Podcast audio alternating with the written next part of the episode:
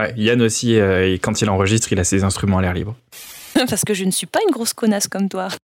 Et attends, je suis tellement déconstruit que je pisse assis. Mais le rapport avec les échasses qui rebondissent, je suis plus là. Chemise. Chemise. Chemise. Chemise. Bonjour à tous et bienvenue sur le podcast Cul et chemise où la chemise n'est pas obligatoire mais le cul est fortement recommandé.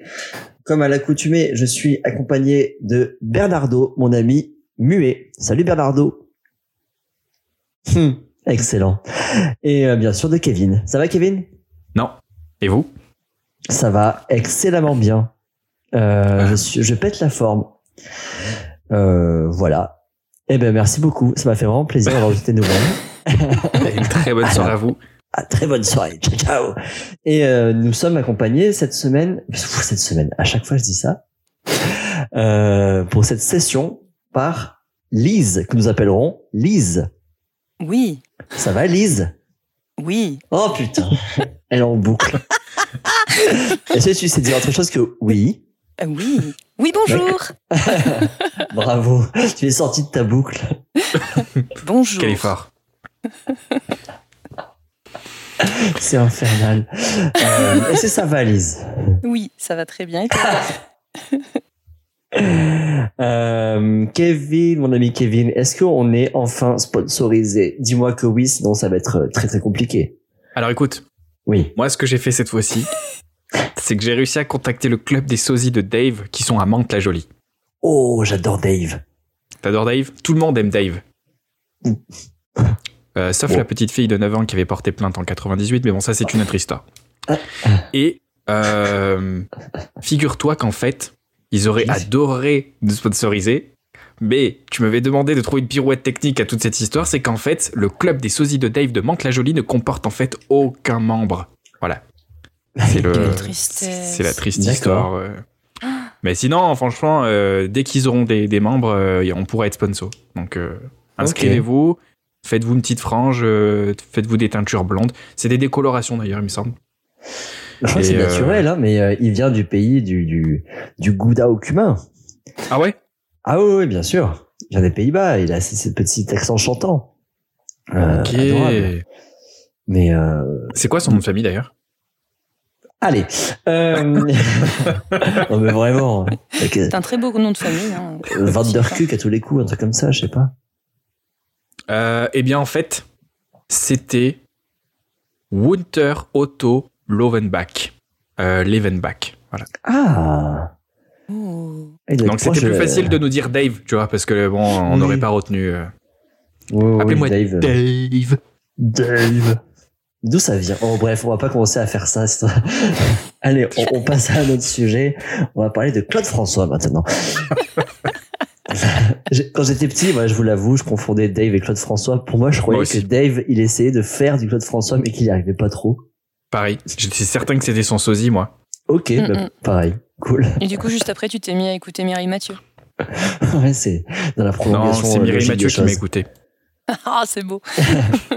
J'ai dit Mireille, maintenant t'arrêtes tes conneries avec tes cheveux. Ok. J'ai dit maintenant, tu choisis, c'est Mireille ou Mathieu, tu fermes ta gueule.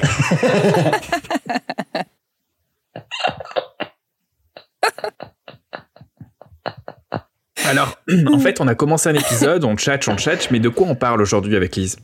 Alors, euh, si je le savais, je pourrais le dire, tu vois. Alors, euh, si je vais faire un peu l'historique de la chose, euh, notre épisode préféré, c'était l'épisode avec euh, Sipou, avec Sylvain, Ouais. notre ami, qui avait décidé de de plaquer son CDI bien chaud et de, de, de faire de la de la basse et euh, de, de le vivre de son de sa passion. Et puis parce que aussi il n'arrivait plus à à faire son taf et sa passion. Et c'était pour moi et pour toi aussi je crois euh, notre épisode préféré euh, au niveau du contenu du format de la façon dont on discutait et tout. Et il nous a dit les gars il y a une meuf euh, ayez Allez, chaude est confiance. disponible, c'est ça Elle qu'il a dit. oui est-ce que vous voulez rencontrer une meuf chaude dans votre région? Est-ce qu'il t'a donné En un numéro derrière. En oiseulette. Euh, et donc on a pris contact avec la, la personne qui nous a euh, qui nous a conseillé. Et euh, Et ben voilà, en fait, vu que ça, ça partait aussi cette année sur le, le fait de faire des nouveaux formats avec des interviews de gens bah, qui sont certes pas connus, ou peut-être pas encore connus, mais euh, des gens qui, euh, selon moi, selon nous, méritent le, le- la mise en avant, et parce que bonnes vibes et tout. Du coup, bah, c'est c'est ton cas, Lise. Il y a des sujets euh, que tu aimerais mettre en avant euh, pendant cet épisode. Vas-y, si tu veux les, les énumérer. Si tu veux te faire une rapide Euh, biographie. ouais, tout de suite, là, comme ça Ouais. Il y en a énormément parce que euh, je m'intéresse à énormément de choses. Euh, après, euh, enfin, j'ai des sujets qui sont des sujets phares, euh, mais je pense que là, euh, ce qui serait intéressant, ce serait qu'on aille sur les notions d'apprentissage Ouais. et de connaissance de soi via ces apprentissages, qui vont découler éventuellement d'autres euh, thématiques telles que la connaissance de soi, etc. Bah, C'est fabuleux fou, de ouais. t'entendre euh, sérieuse comme ça, alors que cinq minutes avant, on avait l'impression que tu faisais un AVC, mais c'était c'est parfait. Ah ouais, ça fait vraiment une heure que j'ai l'impression d'avoir un, un bébé. L'incapacité que j'ai à faire euh, mes branchements pour pouvoir faire les enregistrements, etc., ne compte pas. Non, Dans l'enregistrement. c'était les branchements au niveau de ton cerveau. Je crois que ça, ça, ça marchait Oui. pas du tout, là. Oui, oui, oui, oui. C'est bon, maintenant mon cerveau est branché. Euh, attention, par contre, j'ai une demi-heure d'autonomie, donc méfiez-vous quand même. Et oui, non, mais c'est ça, il y avait la, la, en fait, ça rejoint un petit peu, euh, Sylvain sur le fait de, d'apprendre et d'apprendre parce que lui aussi, il a fait une Oui. certaine boulimie de l'apprentissage avec, euh, sa basse, vu que c'est un instrument plutôt euh, transversal que tu peux aller dans sur plusieurs euh, plusieurs styles. Il, disait un peu qu'il faisait plein de, de styles différents. Il jouait je sais pas combien d'heures par jour. Et c'est une certaine boulimie de l'apprentissage. Et du coup, euh, est-ce que tu sais euh, d'où ça te vient? Et Depuis combien de temps euh, tu fais ça Est-ce que toi aussi, comme Sylvain, tu as eu le CDI tout beau tout chaud? Est-ce que euh, voilà, moi je serais, euh, je t'invite à faire un petit, euh, une petite explication de tout ça, tranquille. Euh, alors, ça voudrait dire qu'il faudrait que je pitch sur tout ce que j'ai fait dans ma vie. Concrètement, j'ai jamais été ce qu'on appelle quelqu'un de stable, euh, que ce soit relationnellement, ou que ce soit professionnellement, ou que ce soit dans les apprentissages. Euh, je suis quelqu'un qui est très curieux. Et Ouais. du coup, je m'ennuie vite. Euh, ce qui fait que professionnellement parlant, euh, j'ai déjà eu plusieurs CDI dont je suis partie. Euh, Ouais. parce que euh, je m'ennuyais trop vite. Euh, Trop vite, c'est-à-dire? euh, C'est-à-dire, au bout de deux ans, j'en ai fait le tour. Oh là là. Et si Non, mais deux ans, ça va encore. Deux ans, c'est ouais, mais pour un employeur, c'est pas ouf non plus. Enfin, Non. il sait très bien qu'elle va répéter le même schéma avec toi, quoi. Après, euh, l'avantage, c'est que du coup, quand on a affaire à une personne euh, qui est curieuse, euh, elle n'est pas uniquement spécialiste sur une Ouais. question. Et du coup, ça fait office de sorte de traducteur dans les entreprises. Mm-mm. C'est-à-dire que quand on a des sujets qui sont vraiment très spécifiques et des personnes qui sont très pointilleuses sur leur sujet, elles ont parfois un petit peu de mal à Eh oui, traduire pour que ouais. les personnes en face puissent comprendre. Voilà, mettons si on a, mettons un informaticien qui est hyper pointu dans ce qu'il fait euh, et qui va parler, euh, bah, je sais pas moi par exemple à un, client euh, qui va être dans la vente, et bah, du coup parfois ça va risquer d'être un peu compliqué. Euh, Mhm. Concrètement, j'ai déjà le cas au travail actuellement. Quand on a un, un utilisateur en fait qui pose, euh, enfin qui a besoin euh, du support, euh, le support pose la question précisez votre demande. Ouais. Et du coup, l'utilisateur dit Mais arrête de me demander de préciser ma demande si je ne sais pas ce que je sais. Mais si je te pose une question, c'est que je sais pas.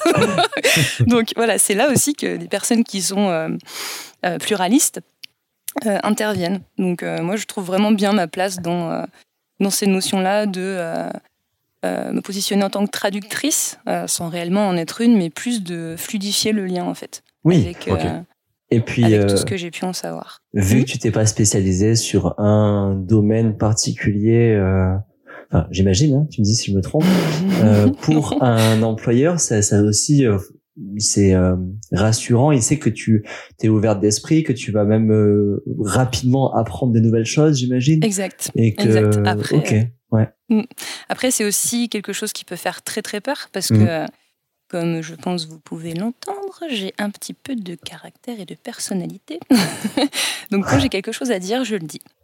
Euh. Ce qui est très bien dans une, euh, dans une équipe qui est déjà formée. Mais par contre, euh, avec une équipe de personnes qui n'est pas forcément trop euh, à l'aise sur le fait de dire les choses franchement, même si ça peut blesser, euh, ça peut vite faire peur et euh, on peut parfois euh, confondre le message et le messager. Ouais, Oui. Ok. je comprends. Alors, D'habitude, on tire pas sur le messager, mais, Ah, ben oui. c'est mais le exceptionnellement pour ce euh, podcast. Et Alors- Est-ce que tu sais d'où ça... Pardon, vas-y, je t'en prie. Non, mais c'est ça, c'est ce que je me disais. Est-ce que tu sais d'où ça Oh, pardon, vas-y. Alors, attends, on suit un script vraiment. Et c'est vrai que là, on a Est-ce fait que je sais exactement la même phrase. Euh, non, est-ce que tu sais comment on fait les macaronis, s'il te plaît? Je, je suis en Euh, panique je totale. crois là. que c'est avec euh, de la farine et de Mhm. l'eau. Euh, Mhm. Il faut le passer dans une petite machine, mais il faut Mhm. vraiment avoir déjà bien préparé. Je crois qu'il y Mhm. a des œufs aussi. Enfin, ça dépend des recettes, mais Mhm. euh, a priori, si on veut vraiment suivre la recette de grand-mère de base, Mhm. euh, le, ouais, ouais, le, un petit peu, enfin, un œuf avec euh, 100 grammes de farine pour pouvoir, euh, avec un petit peu d'eau pour lier tout ça. euh, D'accord, ça va. dans ta Euh, machine. et. Alors, euh, vous êtes sur Cushmiss et nous avons complètement perdu le contrôle. Ah non, mais merci beaucoup. Tu m'as sauvé le repas de ce soir, quoi. Et euh, du Tu coup, deuxième faire ta question. lessive après Non, je te l'ai dit, c'est demain, ça. Ils sont pas obligés de tout savoir, tu sais. Les narvalos. Eh oui, bonjour les narvalos. euh, allez, motus et bouche décousue. Euh, non, tu sais, alors, parce que moi, je, voilà, je suis un peu comme toi dans le sens où j'ai plein de- d'expériences différentes qui ont Mhm. duré, euh, bah, pareil que toi, euh, deux ans, trois ans maximum, euh, quelques mois, euh, voilà. Et je pense avoir à peu près spoté comment euh, dans ma, mon enfance ou quoi ça s'est à peu près construit. Et est-ce que toi Mhm. t'as aussi t'as as réfléchi et tu dis ah tiens euh, j'ai ce caractère là parce que ça ou pas? Est-ce que tu veux je te donne la piste ou pas? C'est-à-dire La piste bleue qui part de tout en haut à tout en bas avec les petites tire-fesses, Oui, elle est vraiment géniale. Euh, moi, je commencerais bien par la verte parce que je suis pas très sûre de moi, mais euh, Oh, bébou. il y a, il y a une, ça bifurque vers une noire directement, donc euh, on va Oula, essayer. oula, oula, oula, oula. Non, plus sérieusement, euh, comment j'ai vécu mon enfance par rapport à l'apprentissage? Ouais. Je sais que j'étais quand j'allais en classe, c'était évident, et donc du coup, je sais que j'ai une mémoire auditive. Forcément, je suis un peu obsédée par les sons. hein, ça, Ouais. On je y suis un début d'autisme, on y reviendra. Euh, ce qui fait que, du coup, pour pouvoir me concentrer, euh, j'écoutais le cours et euh, je dessinais en même temps. Yes. Et du coup, Pareil. dans, ces... enfin, dans, dans cette manière de travailler sur mon apprentissage par rapport au dessin, ma mère a essayé de m'inscrire à un cours de dessin. C'était plutôt un atelier. C'était Mhm. pas l'éclate. Euh, je, je me sentais trop euh, oppressée par euh, les enjeux de il faut bien faire, les enjeux de il faut être avec des gens. Parce qu'à la base, j'avais beaucoup de mal à connecter avec mes congénères parce que je ne comprenais pas les autres. J'étais dans ma bulle et je n'arrivais absolument pas à en sortir. Ça a- été très douloureux, mais du coup, les arts m'ont beaucoup aidé. Euh, et puis, euh, bah voilà, ce qui fait que du coup, quand je rentrais à la maison, euh, j'avais pas forcément besoin de faire mes devoirs parce que bah, tout était déjà dans la tête. Enfin, Mhm. euh, toute la partie primaire, euh, collège, lycée, ça m'a paru euh, euh, logique. Donc Ouais. j'écoutais en cours en même temps que de dessiner Ouais. et puis ça s'infusait. euh, Il suffit, il Pour suffit toi, les études, c'était cours. limpide. Hmm. Euh, le moment où j'ai commencé à galérer, ça a été à la fac. en... C'était quand? C'était en cinquième année, donc ouais, c'était en, en licence. Là, ça a commencé à être euh, compliqué. Ouais, t'as su que, euh, ben- juste écouter, c'était pas suffisant, quoi. Exact. Bah, Mhm. C'est-à-dire qu'il fallait quand même aller travailler sur des, des concepts euh, avec des, des méthodologies qui étaient spécifiques universitaires, qui étaient des choses qu'on attendait des étudiants, qui étaient clairement pas ma manière de faire, sauf qu'à l'époque, euh, j'étais pas au courant qu'il y avait plusieurs manières de faire. Donc Eh oui. petit à petit, eh ben, je suis sortie de ces systèmes euh, où euh, on attend quelque chose de toi, il faut absolument que tu fasses carré, euh, triangle, euh, pentagone, tout ce que tu veux. Là où Mhm. moi je suis un rond. J'aime bien apprendre tout en même temps. J'aime bien apprendre à mon rythme. Et, et, du coup, les choses se développent petit à petit. Je sais que dans l'apprentissage, une des choses qui est fondamentale, c'est la disponibilité. Je sais que si émotionnellement, je suis pas disponible, ça ne fonctionnera absolument pas. Ok, parce que est-ce que genre euh, tu te mets à fond dans un truc et euh, c'est surtout ou rien et du coup tu tu peux pas être à moitié dedans quoi. Mmh, je pense que ça suit plutôt la courbe de mes émotions, c'est-à-dire que s'il m'est arrivé quelque chose de très heureux dans ma vie et que du coup ça me nourrit, je peux faire mmh. énormément de choses à la fois, je peux me concentrer très longtemps sur quelque chose euh, par contre, euh, si je suis en énergie basse, euh, je vais avoir besoin petit à petit de rassembler des petits clusters de, de, positifs, de, mhm. valorisation et de sentiments d'efficacité à gauche, à droite. Donc ça va passer par le fait d'écrire. Enfin, mon premier média, c'est de jeter mes émotions sur un cahier, d'écrire ce que je vis, etc. et petit à petit, ça se transforme en texte qui est un peu travaillé. Euh, mhm. Ma deuxième manière, ça va être de chanter. je chante beaucoup, beaucoup, beaucoup. Euh, en groupe ou toute seule. Hein. Et euh, avec plusieurs tessitures, plusieurs manières, plusieurs types de, musique. Donc ça va être voilà comment, enfin la musique, enfin comment dire, j'ai énormément d'instruments de musique à la maison et j'ai appris à en jouer toute seule. Mais je, comme je suis pluraliste, je ne veux mhm. absolument pas être une technicienne. Ouais. Quand j'étais petite, euh, donc j'ai deux sœurs, une grande, une petite. Ma grande sœur a commencé le piano euh, quand j'avais, je crois, 6 ans ou quelque chose dans le genre. Et du coup, on avait un piano à la maison. Euh, et je suis oh, trop bien, un instrument de musique. Et vas-y que je te tapote et que je te tapote. Mais c'est trop bien. et, et, je n'ai jamais voulu prendre de cours parce que ça voulait dire être en face d'un adulte. Ouais. Et être en face d'un adulte, c'est être en face d'un jugement, être en face euh, d'une attente, être en face d'un stress et euh, en face d'un enjeu qui est de performer.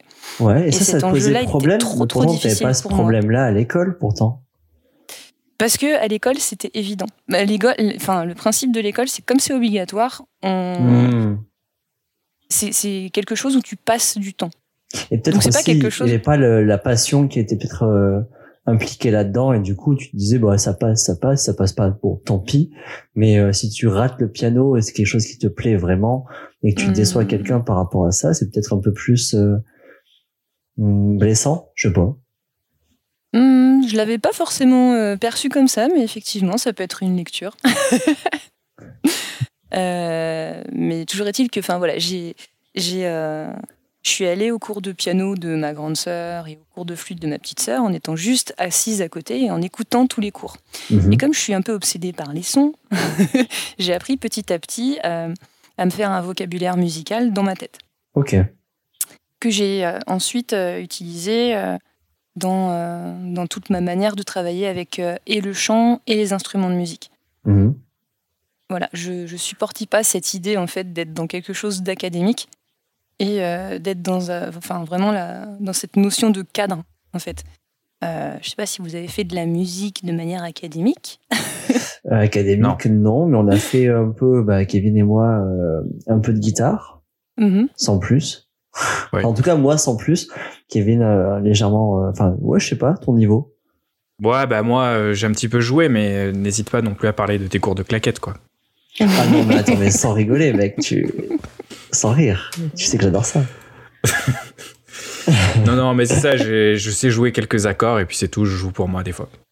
D'accord.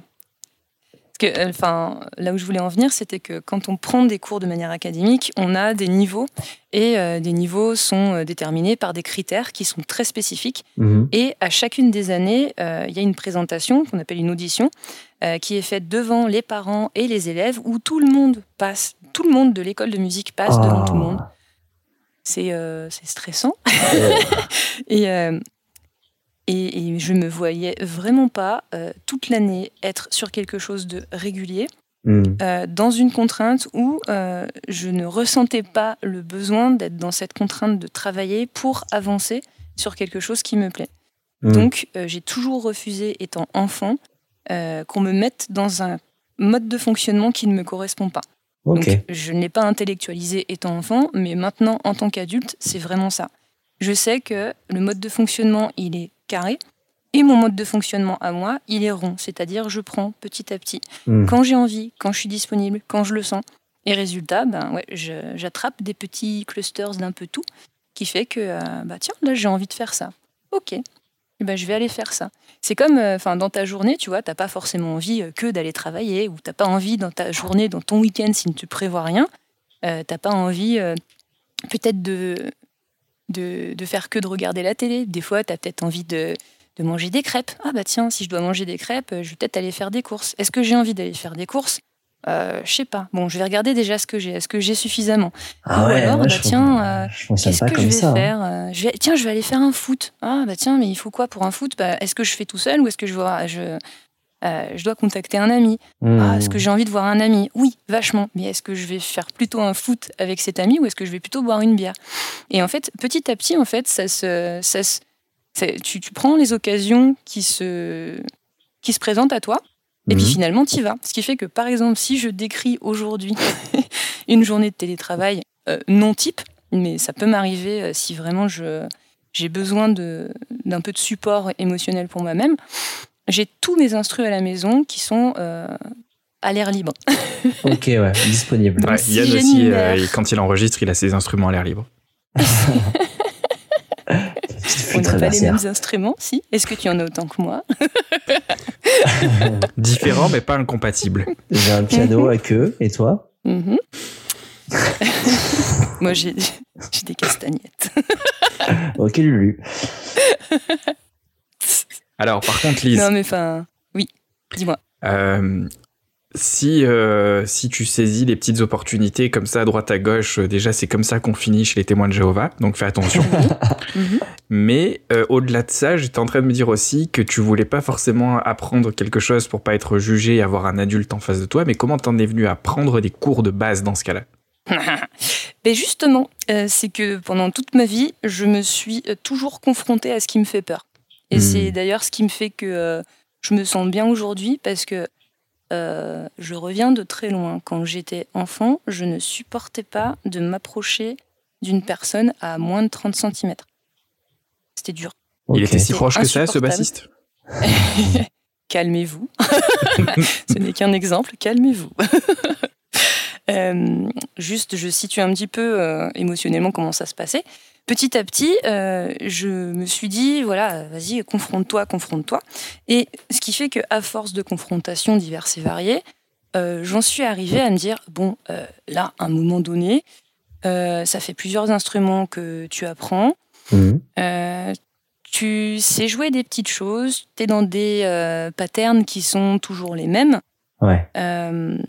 Et ça fait extrêmement longtemps que tu as envie de te mettre à la basse, parce que c'est un instrument euh, qui me fait vibrer, mais sans jamais avoir trop osé. Euh, donc finalement, je me suis dit, putain, mais euh, vas-y, cours particulier, pas, pas dans une école, pas dans un, dans un contexte stricto sensu, mais plus vraiment avec un adulte qui soit capable de comprendre ma spécificité, ma sensibilité par rapport à ça. Et euh, du coup, on m'a filé le contact de Silou. Et euh, bah, du coup, ça s'est très bien passé. La première séance qu'on a eue, euh, donc bah, j'ai senti le, le pédagogue qui était là, parce que moi aussi je fais beaucoup de cours et j'ai senti toute la technicité qui est derrière, même s'il ne voudra pas se l'avouer, c'est quelqu'un de très doué, hein Sylvain Ah hein, oui, Quand oui, tu vas écouter ça, hein Voilà, Ouais. faut quand même lui bourrer un peu le crâne avec ça, parce que sinon il comprend pas. Sylvain, on t'aime voilà. ça, c'est dit. Bref. Sylvain, tu me Euh. donnes de la thune. Ça, c'est dit aussi. Rappelle-toi. On a notre sponsor, c'est bon. ça marche pas comme ça. c'est vraiment l'inverse. hein. Euh, bref, donc du coup, euh, premier cours, je lui ai simplement, enfin, je suis venue et je lui ai dit, bah voilà comment je fonctionne, voilà quelles sont mes peurs, Mhm. euh, voilà euh, ce qui fait écho. Et euh, du coup, en gros, je lui ai dit exactement ce que je viens de vous dire, à savoir qu'il y a une espèce de trauma par rapport à l'autorité et au cadre Mhm. trop strict. Du coup, c'était plus Et- cher? Non. non, non, il- en plus, il est pas cher. Ok. Euh, et du coup, on en a beaucoup discuté. Et euh, on discute beaucoup, beaucoup d'émotionnel ensemble. M'étonnes. Et euh, c'est hyper intéressant parce qu'il y a beaucoup, beaucoup de beaucoup d'échanges en fait. Euh, c'est des cours qui sont très humains.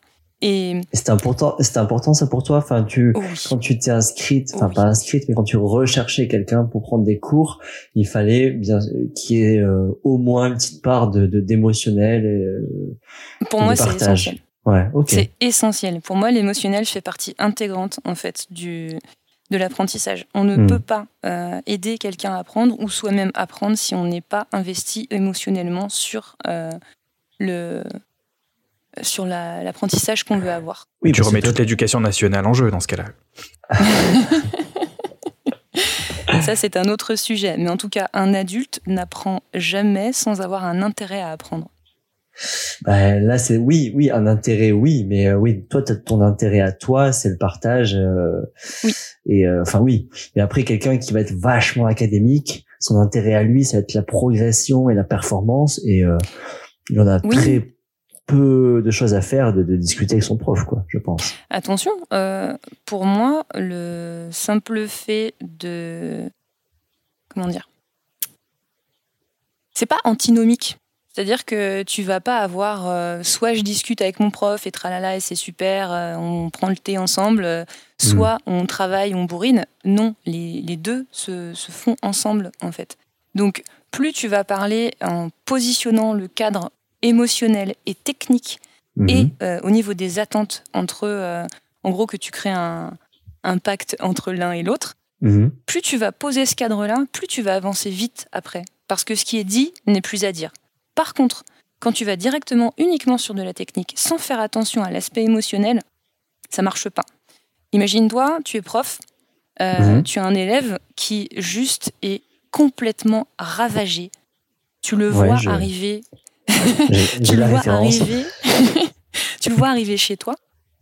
Et, euh, et du coup tu sais pas comment faire et tu vas directement sur de la technique. Ben ton élève il va pas être dedans.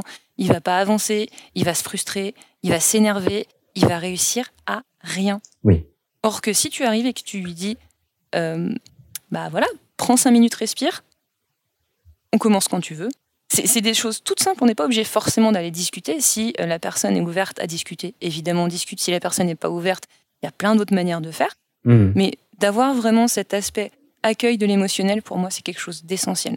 Mm. En tout cas, c'est ce que je cherchais euh, en prenant des cours avec une personne en, en cours particulier. Après, il y a des gens, je pense, si euh, tu sais, ils payent pour euh, genre une heure, euh, ils se disent, ben l'heure, il faut qu'elle soit vachement rentable, donc euh, on met de côté l'émotionnel et tout. Mm. Euh, bon, ça doit arriver. Et là, je réfléchis et euh, je me dis que est-ce que euh, c'est du coup c'est Sylvain qui reçoit l'argent. On, on va peut-être pas dire Sylvain, mais on va dire le prof, tu vois. Et imaginons c'est le prof, il arrive, il fait, bah excuse-moi, mais là. J'ai besoin de prendre cinq minutes et tout, nanani, nanana.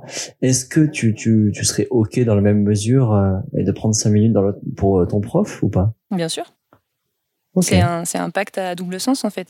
Euh, je ne peux pas attendre de quelqu'un euh, quelque chose que moi-même, je ne peux pas donner. Hmm, ouais, mais tu payes. Oui, et non. si j'attends qu'il y ait éventuellement du temps qui est donné pour moi en plus euh, pour l'émotionnel, ben je c'est tout à fait logique euh, de laisser cette ouverture en face. Bien sûr. Ouais. Et tu prends des cours particuliers d'autres euh, d'autres instruments? Non, non, j'ai jamais pris d'autres euh, d'autres cours particuliers euh, d'instruments parce que justement le gros stress. Et t'as pas du coup dé, déstressé Sipou non, c'est juste que là en ce moment je suis sur la basse et j'avance bien. Et euh, du coup, là, j'ai un peu envie de me. C'est la première fois que je suis aussi régulière sur un instrument de musique. Et du coup, au vu de, des gros changements que j'ai dans ma vie en ce moment, Ouais. euh, les... le cours de basse et le fait de juste voir la trogne de Sylvain euh, tous les... toutes les semaines, Tu eh ben, ça me fait du bien et c'est mon repère. En vrai, j'aimerais trop voir la tronche de Sylvain une fois par semaine. Non, ça me ferait Je payerais pour ça en fait. Chez Ah ouais, moi ça serait c'est un peu comme une prostituée. Je serais là genre bah juste tu viens, t'es là et Et tu joues de la de plus basse. hein, et tu joues de la basse. À poil. Allez. Euh, Est-ce que tu pourrais nous faire un petit tour euh, de, de- des instruments que, t'as, que, tu- que tu as, que tu sais jouer, que tu aimerais jouer tout ça Euh, ça? les instruments que j'aimerais jouer, genre à peu près tous les instruments de la planète, mais je n'aurais jamais assez d'une seule vie pour tout ça. Ok. Euh, mais oui, là, bah, les instruments que j'ai à la maison, déjà juste ça. On a donc guitare sèche, ukulélé, ocarina, euh, kora, handpan, euh, Oh. guitare électrique, Ok. euh, guitare électrique, basse et euh, j'ai un looper aussi euh, à main où je m'amuse bien à faire des Oh, boucles ça, ça rend fou les loopers. J'adore. j'adore. Ah. Alors pour ceux qui savent pas, les loopers, c'est un, un logiciel ou une application, ça dépend? Non, non, j'ai des un, fois, le- RC euh, le pad? 400 405. T'as quoi? J'ai Ah. un RC en fait, c'est juste euh, une euh, un device. Ok, ok. c'est du matériel en fait qui te permet de- d'enregistrer en appuyant sur tes petits euh, des petits boutons. Tac et du coup c'est un c'est un looper pour beatboxer. Ouais, ok, d'accord. Et après, du coup, ça permet de faire des, des loops, donc des, des boucles. Oui. Et euh, tu peux rajouter des, des sons sur ces sons-là Oui. qui sont en boucle.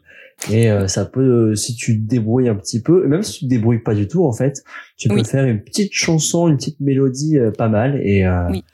et tu peux vite perdre 4 heures dessus à faire de la merde. Ah mais c'est c'est du bonheur, c'est pire que les Sims. hein. Enfin, c'est c'est ça qui est assez dingue. Enfin, quand je me mets sur le looper, je- j'y passe la journée entière et je mange pas et je bois pas. Et c'est c'est c'est mon côté autistique qui ressort. hein. De toute façon, dès que je joue de la musique, enfin, voilà, concrètement, euh, dès que j'ai la basse à côté, je, ah bah tiens, je vais jouer ça. Merde, il est déjà trois heures plus tard. Pardon. donc euh, voilà, après. Et ce qui est hyper cool avec le looper, c'est que euh, donc je, ça m'a permis en fait d'aller encore plus précisément sur euh, la pratique du chant. Parce que depuis 2019, je fais du chant improvisé. Euh, du chant euh, improvisé, d'accord. Euh, donc on se rejoint avec des amis qui sont pas forcément toujours les mêmes. Et ce qui est cool, c'est que c'est hyper nourrissant parce que chacun amène ses énergies et euh, son vocabulaire euh, musical. Mhm. Euh, et du coup, bah, on fait des boucles. Euh, c'est un peu, enfin, au départ, le principe de base c'est le circle song. Donc c'est chanson en cercle où il y a une personne qui est au milieu, qui donne Mhm. une boucle. Mettons boum, boum, boum. Donc la donne à, à un pupitre. Tac. Et du coup, on a la boucle qui fait boum, boum. Et ensuite, euh, la personne du milieu met une deuxième boucle. Ok. boum, etc., etc. Et ça finit après par faire, pas des chocs à pic, mais une chanson hyper cool. Donc, avec le looper, ça m'a permis vraiment d'être dans la précision et du pitch, donc c'est-à-dire de la hauteur de la note, parce que euh, moi je suis obsédée par euh, la justesse des sons et par l'articulation des sons, par, euh, par la qualité en fait du son lui-même. Voilà. Et du coup, ça m'a permis aussi de travailler sur le rythme, d'être vraiment calé pile poil. Ouais. Et du coup, depuis, je chante différemment. D'accord. Ouais, mais en même temps, tu, tu apprends des autres en même temps, quoi. Oui. C'est une bonne manière de d'apprendre en, en pratiquant. Oui. Ok. Bah, ce qui est hyper chouette avec le chant euh, d'impro, c'est que, alors à la fois il y a le côté musical, mais il y a aussi et surtout euh, le côté connexion. Euh, Hmm. on se connecte entre êtres humains, on se connecte de, de cœur à cœur et voire même d'âme à âme. Ça m'est arrivé régulièrement d'avoir les larmes aux yeux en chantant parce qu'il y avait des sons et des émotions qui sortaient qui étaient tellement belles Hmm. qu'on ne pouvait pas faire autrement. c'est vraiment des. Enfin, le, le, le chant improvisé ou le chant en boucle ou le chant en pupitre, euh, c'est vraiment quelque chose à tenter. Euh, D'ailleurs, donc il y a Gaël Aubry qui a lancé euh, le chant pour tous, qui est juste des chants improvisés, Ouais. mais on n'est pas obligé de savoir chanter pour y venir. On a juste besoin d'avoir envie de partager avec les autres. Donc on peut très bien être dans le cercle, être à l'extérieur du cercle ou faire des percussions corporelles. Mhm. Euh, mais le principe, c'est que c'est gratuit, ouvert à tous. On n'a pas forcément besoin de savoir chanter. Et euh, il n'y a pas d'instrument. Donc tout est uniquement euh, corporel et chant. Et voilà, du coup, on se connecte de manière très sincère aux personnes là-bas. Et ça fait travailler vraiment des choses très, très profonde. Enfin, après, je pourrais pas forcément parler de absolument tout là maintenant parce que ça nécessiterait, je pense, une heure de discussion. On est là pour ça. Hein en fait. Ah bon Mais enfin, voilà, du coup, le...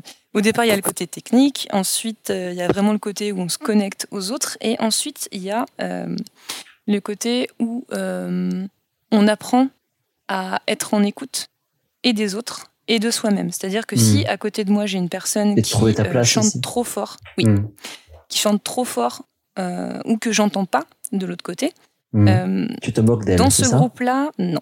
Justement, non. Parce que je ne suis pas une grosse connasse comme toi. Oh, C'est non. pas ce qu'il m'a dit Sylvain.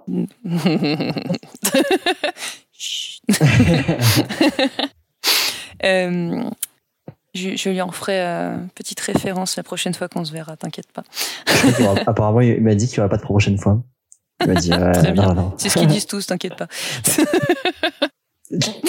T'es en train de te cacher là ou c'est moi Elle se sacrifie pour la cause. Ah Exactement, ouais, c'est ça qui est beau. Kamikaze. Et euh, donc du coup, il y a vraiment cet aspect où si une personne à côté de moi chante ou trop fort ou que je n'arrive pas à l'entendre, Mhm. euh, ben il y a deux choix.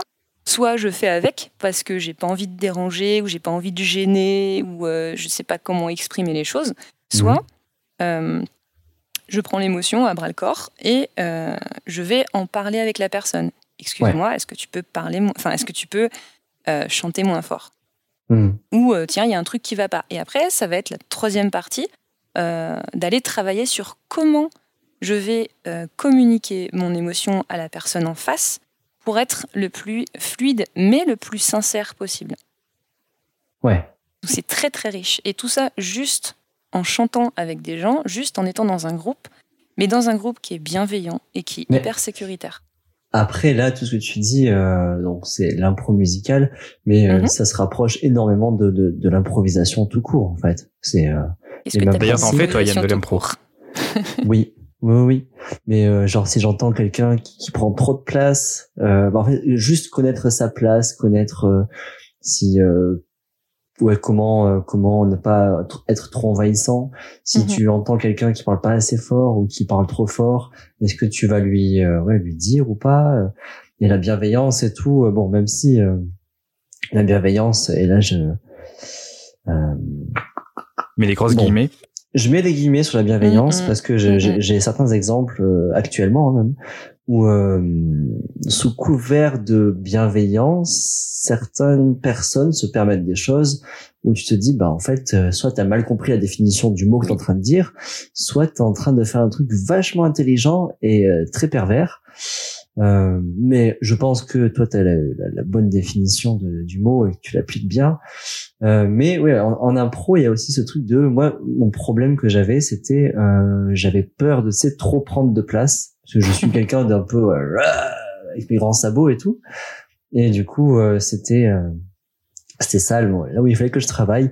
Et euh, ce qui est bien aussi, c'est qu'on peut faire des fois ce parallèle aussi entre notre vie euh, perso et notre vie euh, oh, avec des guillemets encore une fois euh, artistique c'est que tu te dis bah tiens là si je travaille sur scène ma façon de me comporter avec mes petits camarades et de me les laisser jouer les laisser parler moi juste intervenir quand je sais que c'est le moment d'intervenir et ben euh, en découle quelque chose de, de positif dans ta vie euh, perso et Mhm. euh, tu, tu apprends à être plus à l'écoute et moins envahissant aussi et euh, donc euh, le- le- lequel entraîne l'un entraîne l'autre. Je pense que c'est euh, un cercle vertueux qui qui, Mhm. qui commence par euh, je sais pas, je sais pas le, si c'est un choix perso qui entraîne l'impro ou l'inverse, mais euh, je sais pas.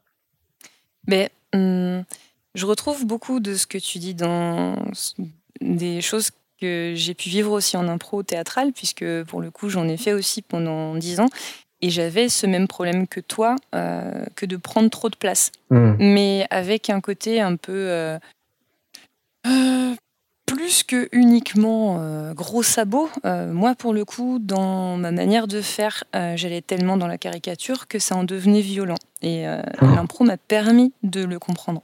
Mhm. Est-ce que tu faisais des Michael Scott? Ou genre tu tuais tout le monde sur scène avec ton faux pistolet Non. Ok, c'est non, non, moi c'était plutôt, euh, c'était plutôt du genre euh, à euh, soumettre les hommes. Justement, Ah parce que je suis féministe et j'ai. euh, je pense que dans mes personnages d'impro, ce qui ressort, c'est le féminazisme, ce que je ne suis absolument pas, Ah évidemment. ouais. Mais euh, je faisais beaucoup de personnages euh, euh, glauques, gras, bruyants, euh, violents, sales.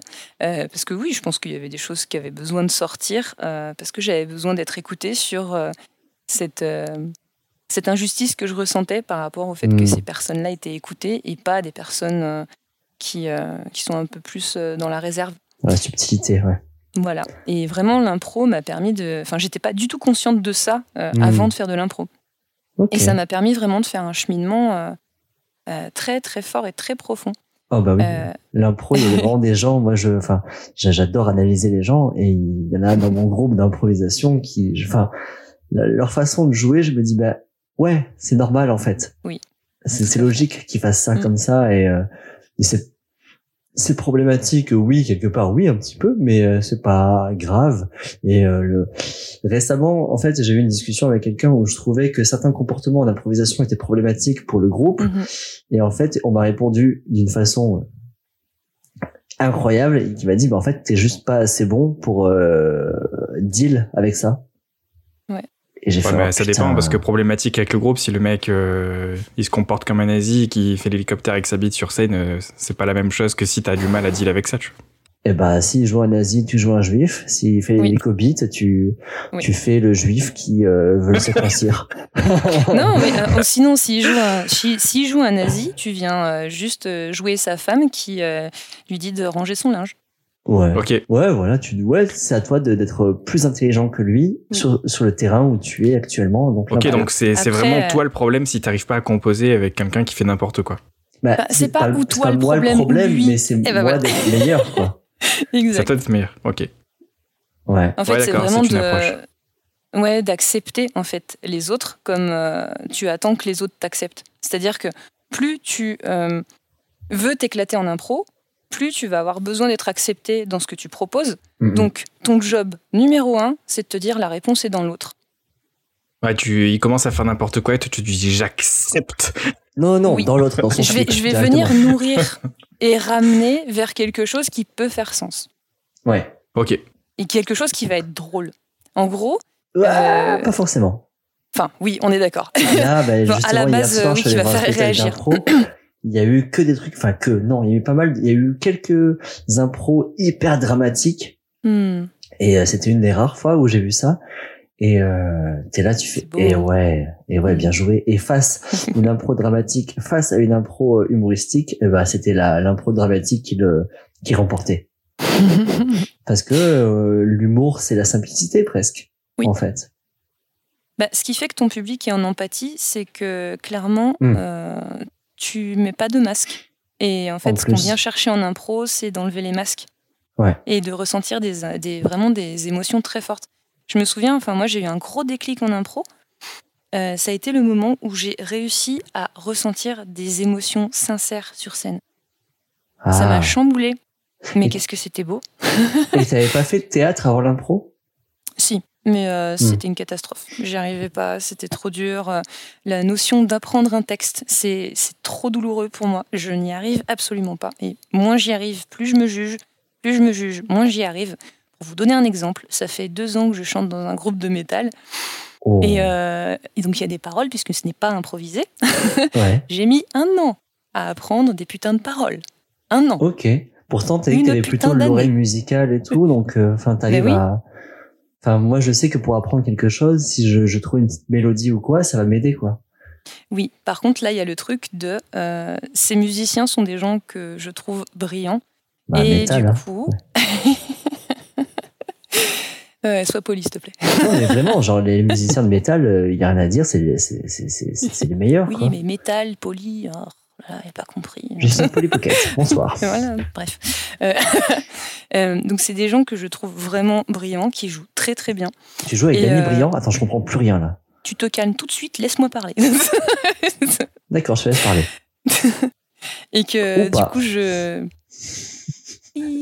Pardon, j'arrête.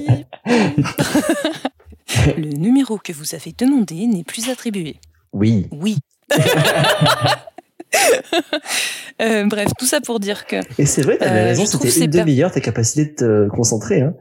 T'as vu, hein C'est dur. C'est très très dur. Je, je vous ai prévenu dès le départ. Et en même temps, si tu ramènes des jokes ailleurs, c'est pire que tout. C'est une horreur. Donc, Vas-y, ce que je t'en disais, je t'en conjure. c'est ces musiciens. Quand je les, rencontre, je les ai rencontrés, je me suis dit, waouh, ils jouent trop bien. Et waouh, ils acceptent euh, que je sois dans leur groupe. C'est un honneur. Et euh, du coup, quand il s'agit de musique, euh, je suis hyper pointilleuse sur ce que je fais et euh, j'aime beaucoup travailler sur ma voix, mais euh, dans la, tout ce qui est tessiture et articulation, c'est hyper important pour moi parce que j'ai une idée très précise de ce que je veux sortir et si je n'y arrive pas, ça ne marche pas. Le problème du texte, c'est que ça passe par le cerveau.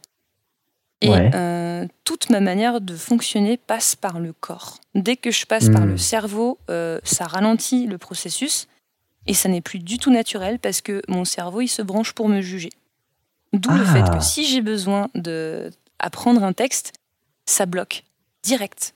Et du coup, euh, quand il y a des gens qui sont autour, dont le, la réussite, enfin, dont le, enfin, dont le, comment dire, dont le groupe dépend, Ouais, et que ouais, je suis dans ce groupe, euh, ça me gêne énormément parce que j'ai envie que ça aille vite. Donc, du coup, je panique. Mon horloge interne, elle fait Ah mon Dieu, c'est horrible. Et du coup, tous mes petits démons, ils se réveillent. Donc, tu as euh, le juge, le procrastinateur, euh, tu as euh, le, euh, le, le patron, tu as le l'accusateur. Enfin, c'est. c'est- Hum, hum, hum, hum.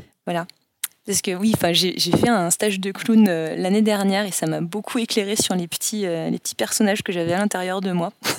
Ouais, j'ai rencontré quelqu'un récemment qui m'a parlé du clown et tout, et euh, bon, ouais, il y a plein de trucs positifs là-dessus, mais Oui. je, je dois avouer que je déteste ça. Donc. Voilà. Qu'est-ce qui fait que t'aimes pas le. alors déjà, j'aime pas les masques, Hmm et je trouve ça gênant.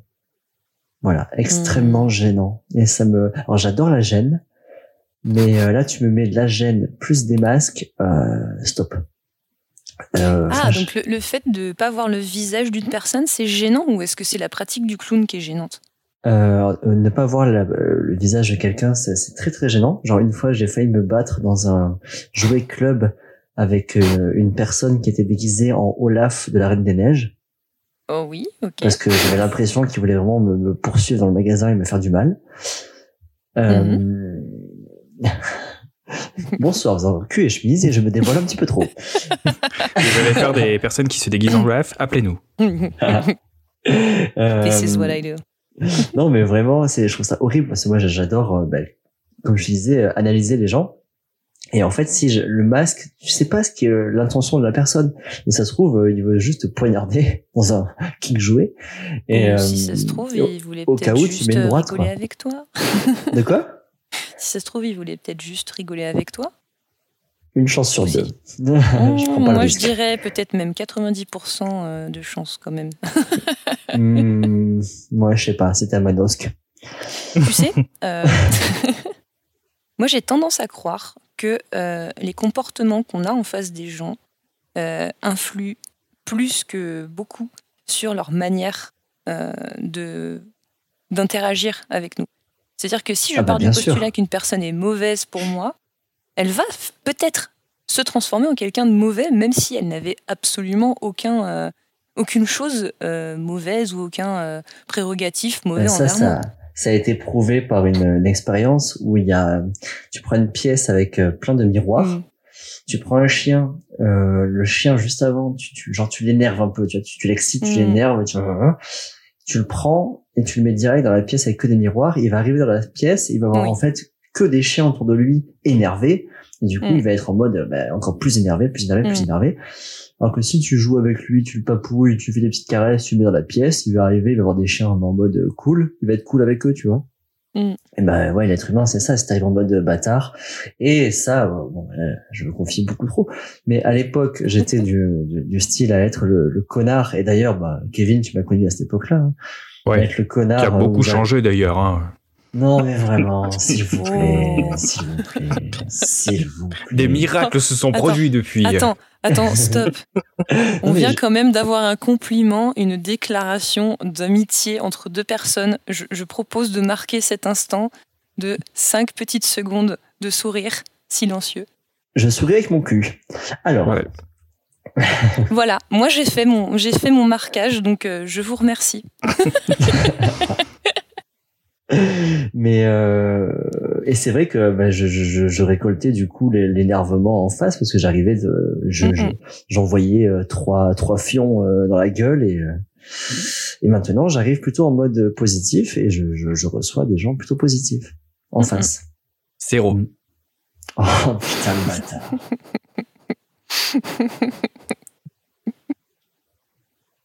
Ah, il faut Euh, rester par contre, euh, Lise, à un moment donné, j'ai pas Oui. voulu te couper parce que tu, tu parlais de, de féminazie Mhm. et de soumettre les hommes euh, à ta volonté. Oui. Et, euh, Je propose un octogone. Et après, tu as rajouté quand même que tu étais quand même féministe. Oui. Donc, euh, je me demande aussi euh, ce que c'est la différence en 2022 entre, euh, entre féministe et féminazie. Est-ce qu'une féministe, elle propose qu'on soit vraiment égaux ou est-ce qu'elle propose qu'on on fasse baisser d'un ton les hommes euh, pour que les femmes passent un petit peu au-dessus? Est-ce que la notion d'adelphité te parle? Non, pas du tout. Adolphité, oui, parce qu'on en a parlé dans le précédent podcast. Voilà, je te propose de te renseigner sur cette notion, puis après on fera un deuxième podcast pile dessus, parce que cette notion, elle est hyper vaste. Euh, allez, pour euh, pitcher un peu là-dessus, Oui, vulgarise. euh, j'essaye. Est-ce que c'était Euh, pas un terme genre euh, qu'il fallait être juste euh, tous ensemble, peu importe qu'on soit binaire, non binaire, tout ça? Mhm. Est-ce qu'il y a un rapport avec Affida Turner Non. Ok, ça va, cool. Non, non. euh, Mais euh, bref. Euh, Comment, comment expliquer? Il y a vraiment ce truc où euh, la notion qui prime, c'est la notion d'égalité et la notion, la notion de vivre ensemble. Pour Mhm. moi, la delphité, c'est vraiment ça. En gros, je fais partie d'un tout, mais je suis respectée dans mon individualité. Et Ok. j'ai pas besoin d'avoir une étiquette A, B, C ou D. Juste, je suis une personne et je suis respectée pour ça. Mhm. D'accord. Pour moi, la delphité, c'est ça. C'est vraiment cette notion de un dans le tout et de respecter qu'il y a d'autres personnes qui sont différentes. Et, Et, peu euh, importe qui sont ces personnes. Alors, admettons, euh, tu croises quelqu'un dans une soirée. Mhm. Et il s'approche et tu lui dis bonjour monsieur et il te dit non, désolé, je m'attribue à un hélicoptère de combat Apache. Oh non, attends, non. Comment non, tu fais Kevin. Bah après, je lui demande qu'est-ce qui, qu'est-ce qui, c'est quoi un hélicoptère de combat Apache parce que je connais pas trop. Est-ce que tu peux me renseigner, mais de manière sincère. D'accord. Tu lui dis du coup, je vous appelle pas monsieur machin, tu dis je vous appellerai Elise pour cette soirée. Non, c'est euh, la question, c'est comment tu veux que je t'appelle? Bah, il s'appellerait Elise Semoun. Ok, et bien d'accord. Du coup, je t'appelle Eris et Moon. Parfait. Hmm? C'est- C'était un peu ça ma lettre que je me demandais, tu vois, si, D'accord. si Ça les va gens mieux se. d'avoir trouvé cette réponse maintenant? Ouais, ouais, franchement, c'est correct. Tu sais comment pouvoir euh, socialiser en soirée? Je suis, je suis heureuse, merci. La socialiser en soirée, oui. Après, euh, je pense que c'est c'est les gens qui se forcent à socialiser avec moi, mais Non mais Kevin, Mhm. tu sais que j'ai fait exactement les mêmes euh, discussions que toi, mais genre au mot près. ah ouais? Avec Tu as parlé d'hélicoptère de combat Apache. Franchement, t'es un oui. génie.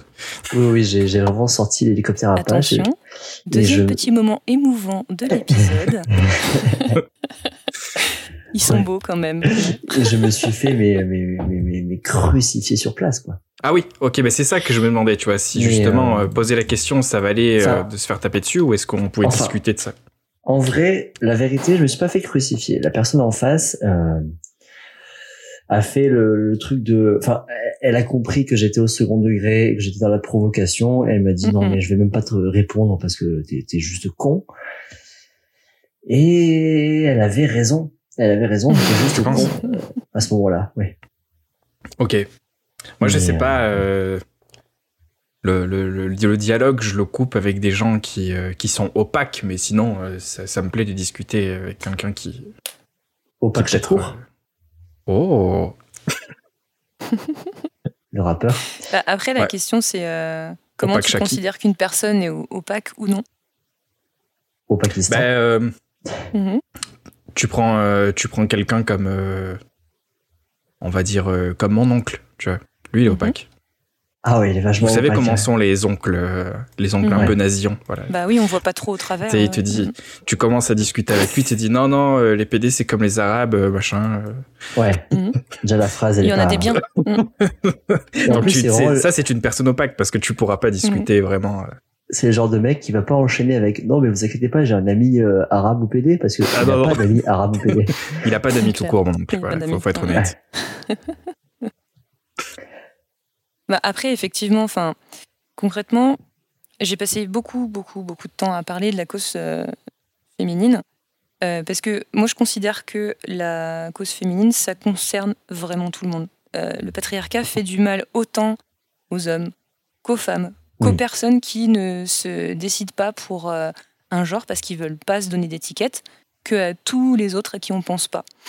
Euh, et en fait, au départ, j'étais vraiment en mode euh, putain, je vais t'expliquer la vie parce que j'en ai ras le cul en Mhm. fait que euh, euh, de subir toute cette violence gratuite. Sauf que moi, ce que Mhm. j'ai pas, ce que j'avais pas vu au départ, c'est qu'il y a autant d'injonc- d'injonctions, même si elles sont différentes, sur les hommes que sur les femmes. Autant, tu penses? Hmm, il y en a quand même pas mal. Euh, le simple fait de euh, dire euh, tu dois protéger les femmes, tu dois ne pas pleurer, tu dois être fort. Putain, c'est une injonction de merde, mais elle est tellement essentielle, mais elle est tellement destructrice pour les hommes. mais en fait il y a plein de choses qui sont euh, qui sont sexualisées enfin qui sont liées à un genre ouais, Mhm. ouais et qui en fait ne enfin je sais pas ne devraient même pas l'être. Il y a plein de trucs où on, Mhm. on voit ben ouais l'homme et la femme et en en fait t'es juste en mode bah vas-y prends pas la tête c'est juste un être humain. Et que ce soit un homme ou une femme euh, enfin t'as pas besoin d'avoir t'as pas besoin d'avoir un vagin pour faire ça t'as pas besoin d'avoir un pénis pour faire ça C'est ça. donc vraiment c'est juste un être humain donc vraiment cool cool cool les gars mais euh, ouais ouais, il y a un jour une ma mère qui m'a dit une phrase qui m'a qui m'a choqué elle m'a vraiment dit clairement j'aurais aimé euh, naître homme pour avoir moins de problèmes dans la vie Ah oui. et là, t'es là, tu fais, ah oui, d'accord. Donc, je dois t'appeler papa, je, comment comment ça se passe? Après, ça, ça s'entend aussi. Enfin, c'est une discussion qui est très délicate parce Mhm. que, euh, je, enfin, je sais pas où vous en êtes par rapport à vos, euh, vos écoutes euh, de, euh, de tout ce qui va être notion féministe et décortiquage, etc. Moi, je suis un allié, moi. Moi, je suis un allié, hein. Si vous, si vous écoutez ce podcast, je suis un, je suis un allié, moi. D'accord. Oui. et bref, tout ça pour dire que je me suis perdue. Merci. Oh, je te hais. Non, tu Euh, me disais, tu ne sais pas où est-ce qu'on en est sur notre position par rapport au féminisme. Euh, je sais plus. Je sais plus. Les 30 minutes se Euh, sont écoulées, euh, nous te pardonnons. Ouais, non, mais là, là j'ai, euh, c'est bon. Ma date de péremption est arrivée. Oh non. Euh, va falloir me remettre au frigo. Je suis désolée. Avec les- les passons à autre euh, chose. Mais enfin, je crois que c'était intéressant ce que j'avais à dire, mais euh, bah, il y a des chances. Je dirais de la merde. oh non. Du coup, j'ai fait, j'ai fait genre euh, de la, oh non, c'est à cause d'un homme. Ça y est, tu culpabilises? Voilà. Est-ce que tu culpabilises bien? Parce que Bah ça, là, oui, important. tu me fais culpabiliser, du coup. Je crois que c'est du man interromping. Voilà. Oh. Ah, donc monsieur est Oui, un mais peu déconstruit. Là, c'est c'est lié, c'est lié à ma sexualité. Alors que c'est juste un, un humain qui coupe un autre humain. C'est pas un homme Oui. qui coupe un, une Oui, femme. oui. Par contre, euh, justement, enfin, euh, il faut pas confondre sexe et genre, parce que le genre, Oui. c'est, euh, c'est une, c'est Oui, une oui. marque sociale. Le sexe, c'est une marque de Biologique, naissance, c'est-à-dire que c'est physique. Euh. Donc, du coup, le genre, c'est, ça nous amène à des, à des comportements en lien ou en, en rupture avec des comportements qui sont liés à notre même genre euh, qui, qui vont faire en fait qu'on va avoir plutôt tendance à s'incliner ou à aller de l'avant. Mhm. Concrètement, hein, on attend des hommes qui soient euh, vers l'extérieur, qui soient euh, euh, compétitifs, euh, qui soient, enfin, qui gagnent de l'argent, qui soient protecteurs, qui soient forts. Et on attend des femmes qu'elles soient douces et qu'elles soient à l'écoute Mhm. et qu'elles qu'elles accueillent et qu'elles elles se elles s'inclinent en fait aux besoins de leur entourage et leur entourage veut aussi dire euh, genre masculin dans un- une conception de couple hétéronormé. Euh, et en fait, ça, il y a des hommes à qui ça ne va pas d'être dans ce, de, dans ce, Bien sûr. dans ce stéréotype-là. Puis il y a des femmes aussi à qui ça ne va pas. Euh. Moi, je suis désolée, mais pendant toute mon adolescence, qu'on me dise tu fermes ta gueule parce que t'es une meuf, ou que en réunion, juste, il y a des mecs qui passent leur temps à euh, s'écouter parler pour dire vraiment de la merde, Mhm. euh, or que euh, juste de mon côté, je résume ça en une phrase, on passe à la suite. Euh, ça, ça m'agace vraiment. Et, et en fait, c'est pas dû au fait que je suis une personne ou que le, le mec est une personne. C'est dû au fait qu'on est genré masculin ou féminin parce que on s'est tourné, on a fait en sorte en fait de correspondre à des attentes que le monde extérieur a eu de nous dans, Mm. une, dans une conception euh, vraiment euh, euh, normée en fait qui permet d'avoir des repères. C'est vraiment la notion de repère. Et ce qui fait que quand on ne correspond pas à ce genre-là, à ce qui est attendu, euh, on peut être rejeté parce que les personnes qui sont en face n'ont pas de repères. Et pour avoir des repères, il faut avoir déconstruit face à Mhm. une personne qui réagit différemment. Et pour déconstruire, il faut réfléchir et prendre le temps, se mettre en face de, etc. Et euh, moi, il y a un podcast qui m'a énormément aidé euh, là-dessus, donc euh, pour mettre euh, des mots sur des choses que je ressentais depuis très longtemps et qui vraiment convoquaient énormément de colère parce que je ne me sentais pas à même de d'expliquer Mhm. ce que je ressentais et de et de communiquer sur ce que je vivais.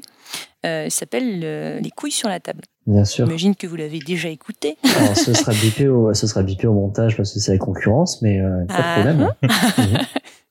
Au pire, tu leur demanderas un sponsor. Ça aurait dire.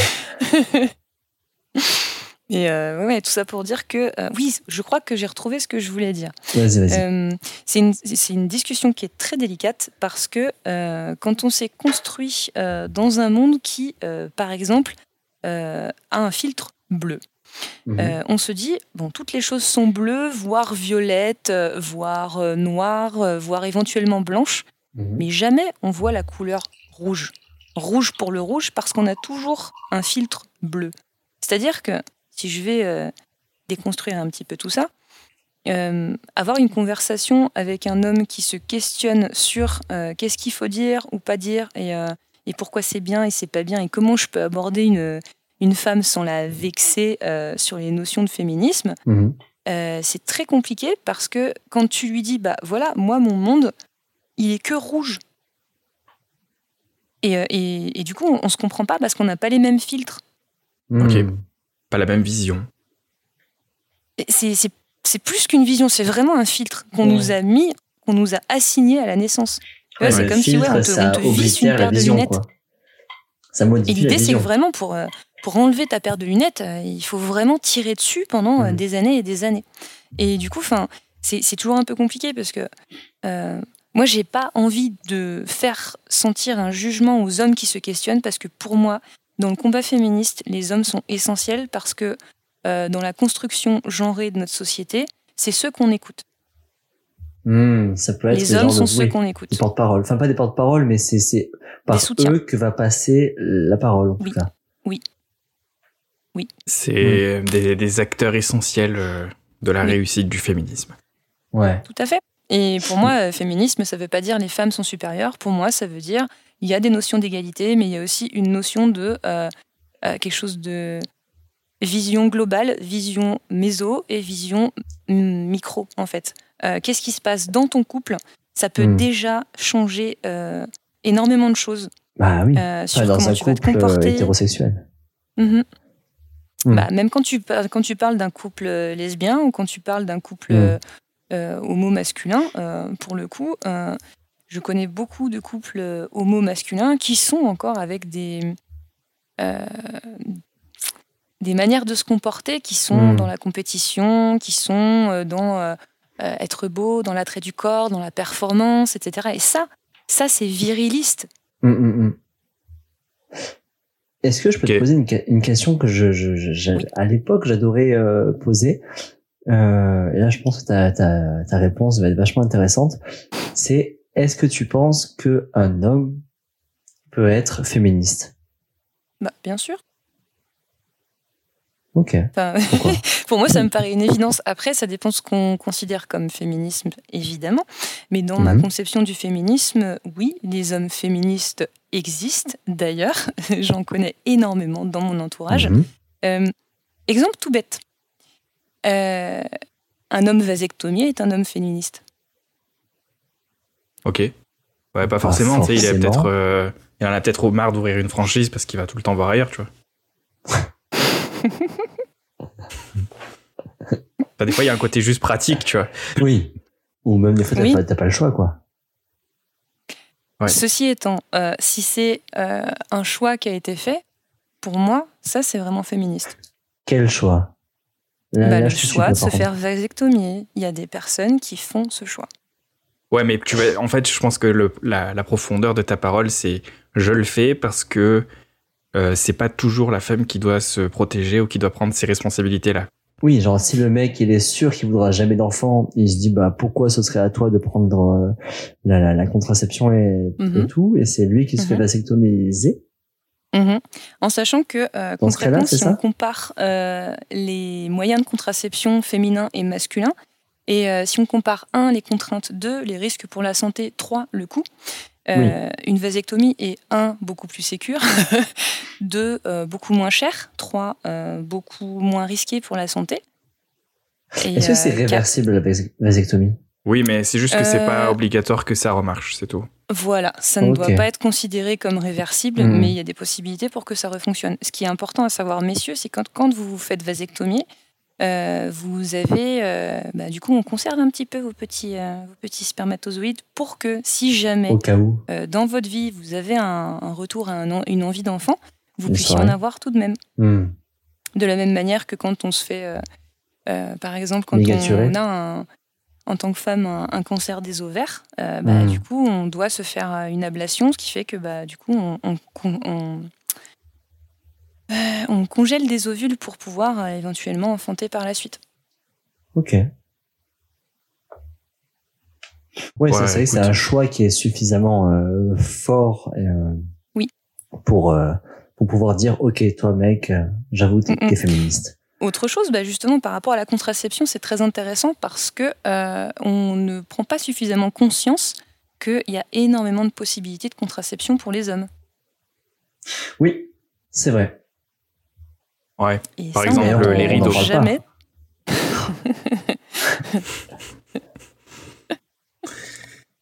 Ou les chaussettes. Mm, mm. C'est ça. Plus sérieusement, enfin voilà, par exemple le slip chauffant. Alors déjà juste en soi, c'est un tue l'amour euh, à la Ah vision, oui. mais euh, le fait est que ça n'a aucun risque pour la santé euh, de l'homme qui le porte Hmm. et euh, ça reste relativement efficace. Euh, Il y a aussi euh, l'anneau, euh, à savoir du coup tu euh, remontes, de la même manière que ce que fait un, slip chauffant, sauf que bah, t'es pas obligé de le porter euh, très longtemps. Donc simplement tu le portes la nuit et hop, c'est bon, t'as juste à faire un spermogramme pour vérifier que t'es stérile et au bout de, je crois que c'est un mois normalement, c'est bon, tu peux, tu peux procéder à des ébats absolument fous sans aucun risque. Ok, c'est marrant parce que là tu- parles de choses bah, comme comme l'anneau et euh, Mhm. au fond de moi je suis en train de me dire genre ah. Oui. et en fait Et en même temps, euh, je pense rien. que quand on propose une euh, de poser un- un stérilet à une femme pour la première fois au fond de elle elle doit faire Oui. Alors attention, l'anneau c'est quelque chose d'extérieur, c'est toi qui le maîtrises. Il n'est pas fixe, Hmm. euh, tu l'enfiles et tu l'enlèves. Donc tu le mets quand tu... Enfin voilà, tu, tu vas dans une régularité que tu fais toi-même et euh, tu tu t'organises pour que ce soit fait en fait. Mais attendez, est-ce qu'il y a un rapport avec le Seigneur des Anneaux, le film, ou aucun? Bah oui, Ouais, un petit, les quand même. tous. Ok, mais il faut que je le vois alors absolument. ça a l'air, ça a l'air fou cette histoire. Bah, en tout cas, c'est un fardeau qu'il porte, tu vois. Très loin. Donc, euh, c'est c'est un peu ça l'histoire aussi, tu vois. D'accord, Ah oui. Mais c'est important pour aller visiter le Mordor. hein. mais non.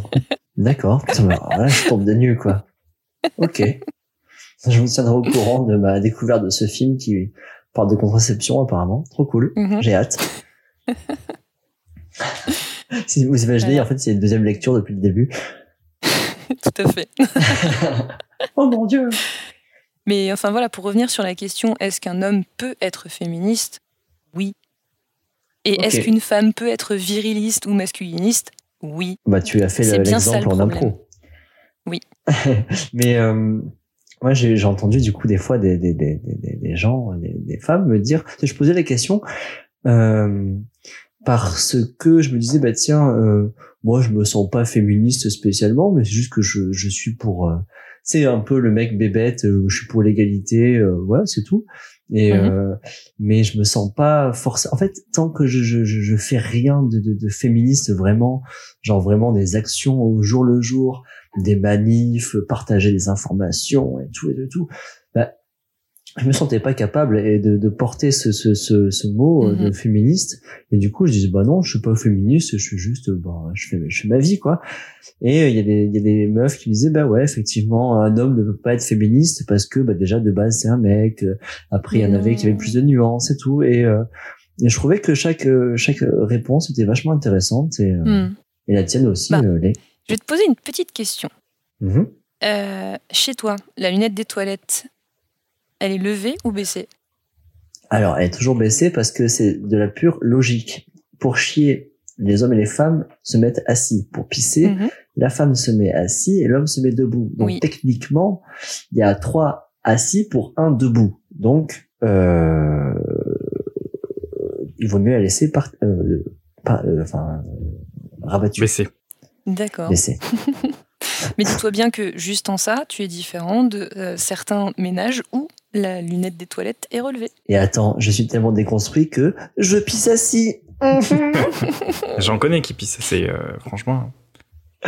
Bah, le seul problème, c'est que j'ai ma bite qui touche l'eau, mais bon, c'est pas grave. Ouais.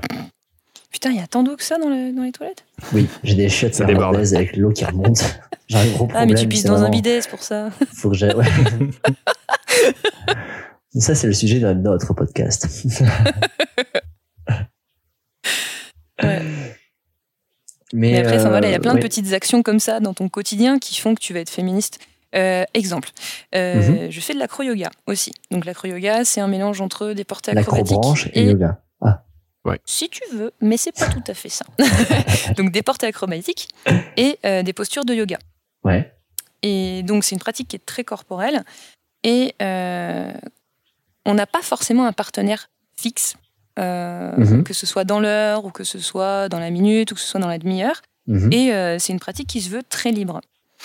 Euh, sauf que bah, du coup, qu'est-ce qui se passe quand tu as envie de pratiquer avec quelqu'un? Bah, Tu vas juste lui demander est-ce que tu veux pratiquer avec moi? Ou viens, on fait ça. Ou l'autre manière de faire, c'est vas-y, j'ai envie de travailler ça, tu viens. Mm. Ben, juste dans ta manière d'aborder la personne, en demandant est-ce que tu veux travailler avec moi? Au lieu de simplement ne pas laisser le choix, c'est déjà Mm. être féministe. Oui, bien sûr. Oui, laisser le choix, demander le consentement, euh, faire attention à l'idée de l'autre, euh, ne pas prendre trop de place, respecter, c'est déjà être féministe parce que c'est être dans la delphité. Bah, oui. Quelqu'un m'avait dit, quelqu'un qui était euh, énormément féministe, genre vraiment, vraiment beaucoup, beaucoup, beaucoup. Euh, j'ai j'ai pas envie de dire limite trop parce qu'en vrai, euh, On n'est jamais trop féministe. et j'espère qu'elle écoutera jamais ce podcast parce que sinon je lui ferai, ça lui ferait trop plaisir de m'entendre dire ça. Euh, elle m'a beaucoup aidé dans ma vie. Et elle le sait pas et j'espère qu'elle le saura jamais parce que je- j'ai trop son nom peut-être, non Non, non, non, non. Et euh, elle m'avait dit en gros, c'est vachement important par rapport au consentement et tout. Enfin, elle était vachement dans le tout de consentement, mais genre vachement. Elle a écrit un livre à propos de ça et tout. Yes. Euh, bref. Et il y avait ce truc de, il faut que avant la pénétration, tu demandes forcément le consentement. Peu importe la situation, il faut que tu demandes. Mhm. Et du coup, j'avais entendu ça et je me suis dit, ok, je vais le faire. Et du coup, euh, je le faisais à chaque fois. Et en fait, les, les meufs avec qui j'avais euh, des aventures à ce, à ce moment-là euh, me disaient à chaque fois, non mais mec, euh, enfin, vraiment, euh, c'est pas la peine, quoi. Ceci est un moulin, tu vois. Donc, vraiment, Un garage. t'as payé 50 euros, c'est pas la peine. c'est- un, un parking public, c'est euh, c'est juste privatisé, donc vas-y. non mais tu vois, je, je- en fait, elle me disait bah non non, enfin je comprends ce que tu es en train de faire, c'est mignon, mais euh, enfin là, euh, c'est pas la peine du tout. Et du coup, je c'est là où je me suis rendu compte que, ben, malgré moi, j'étais euh, plutôt open. euh, enfin, j'étais, en fait, j'avais un comportement qui, qui c'était pas obligé de, verbaliser tout et de, trop me prendre la tête. En fait, j'avais un comportement de base qui était dans le respect et du coup, bah, pas besoin d'en faire des caisses non plus. Mais euh, voilà, mon cas est peut-être pas le généralité. Hmm. Après, il y a plusieurs manières de demander le consentement. Ça se joue aussi beaucoup dans le timing, dans les regards. Euh, mais concrètement, moi, je suis plutôt de la team euh, verbaliser jusqu'au bout. Ben, qu'une oui. personne qui euh, me demande avant de me pénétrer, je trouve ça vraiment top. Une personne qui juste, il va trop vite et ne communique absolument pas, Hmm. euh, moi, c'est zéro. Je- tu te casses, en fait. Bah oui.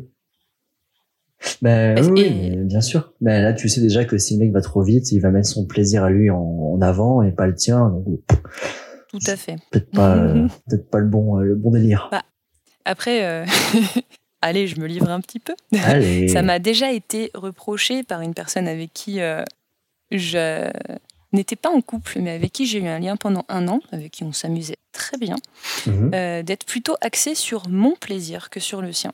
Donc ça a Mhm. donné vraiment euh, lieu à une discussion hyper intense Ah où ouais. euh, il estimait que je n'essayais pas assez de le charmer, du coup ça le ça le kinkait pas quoi. Ok.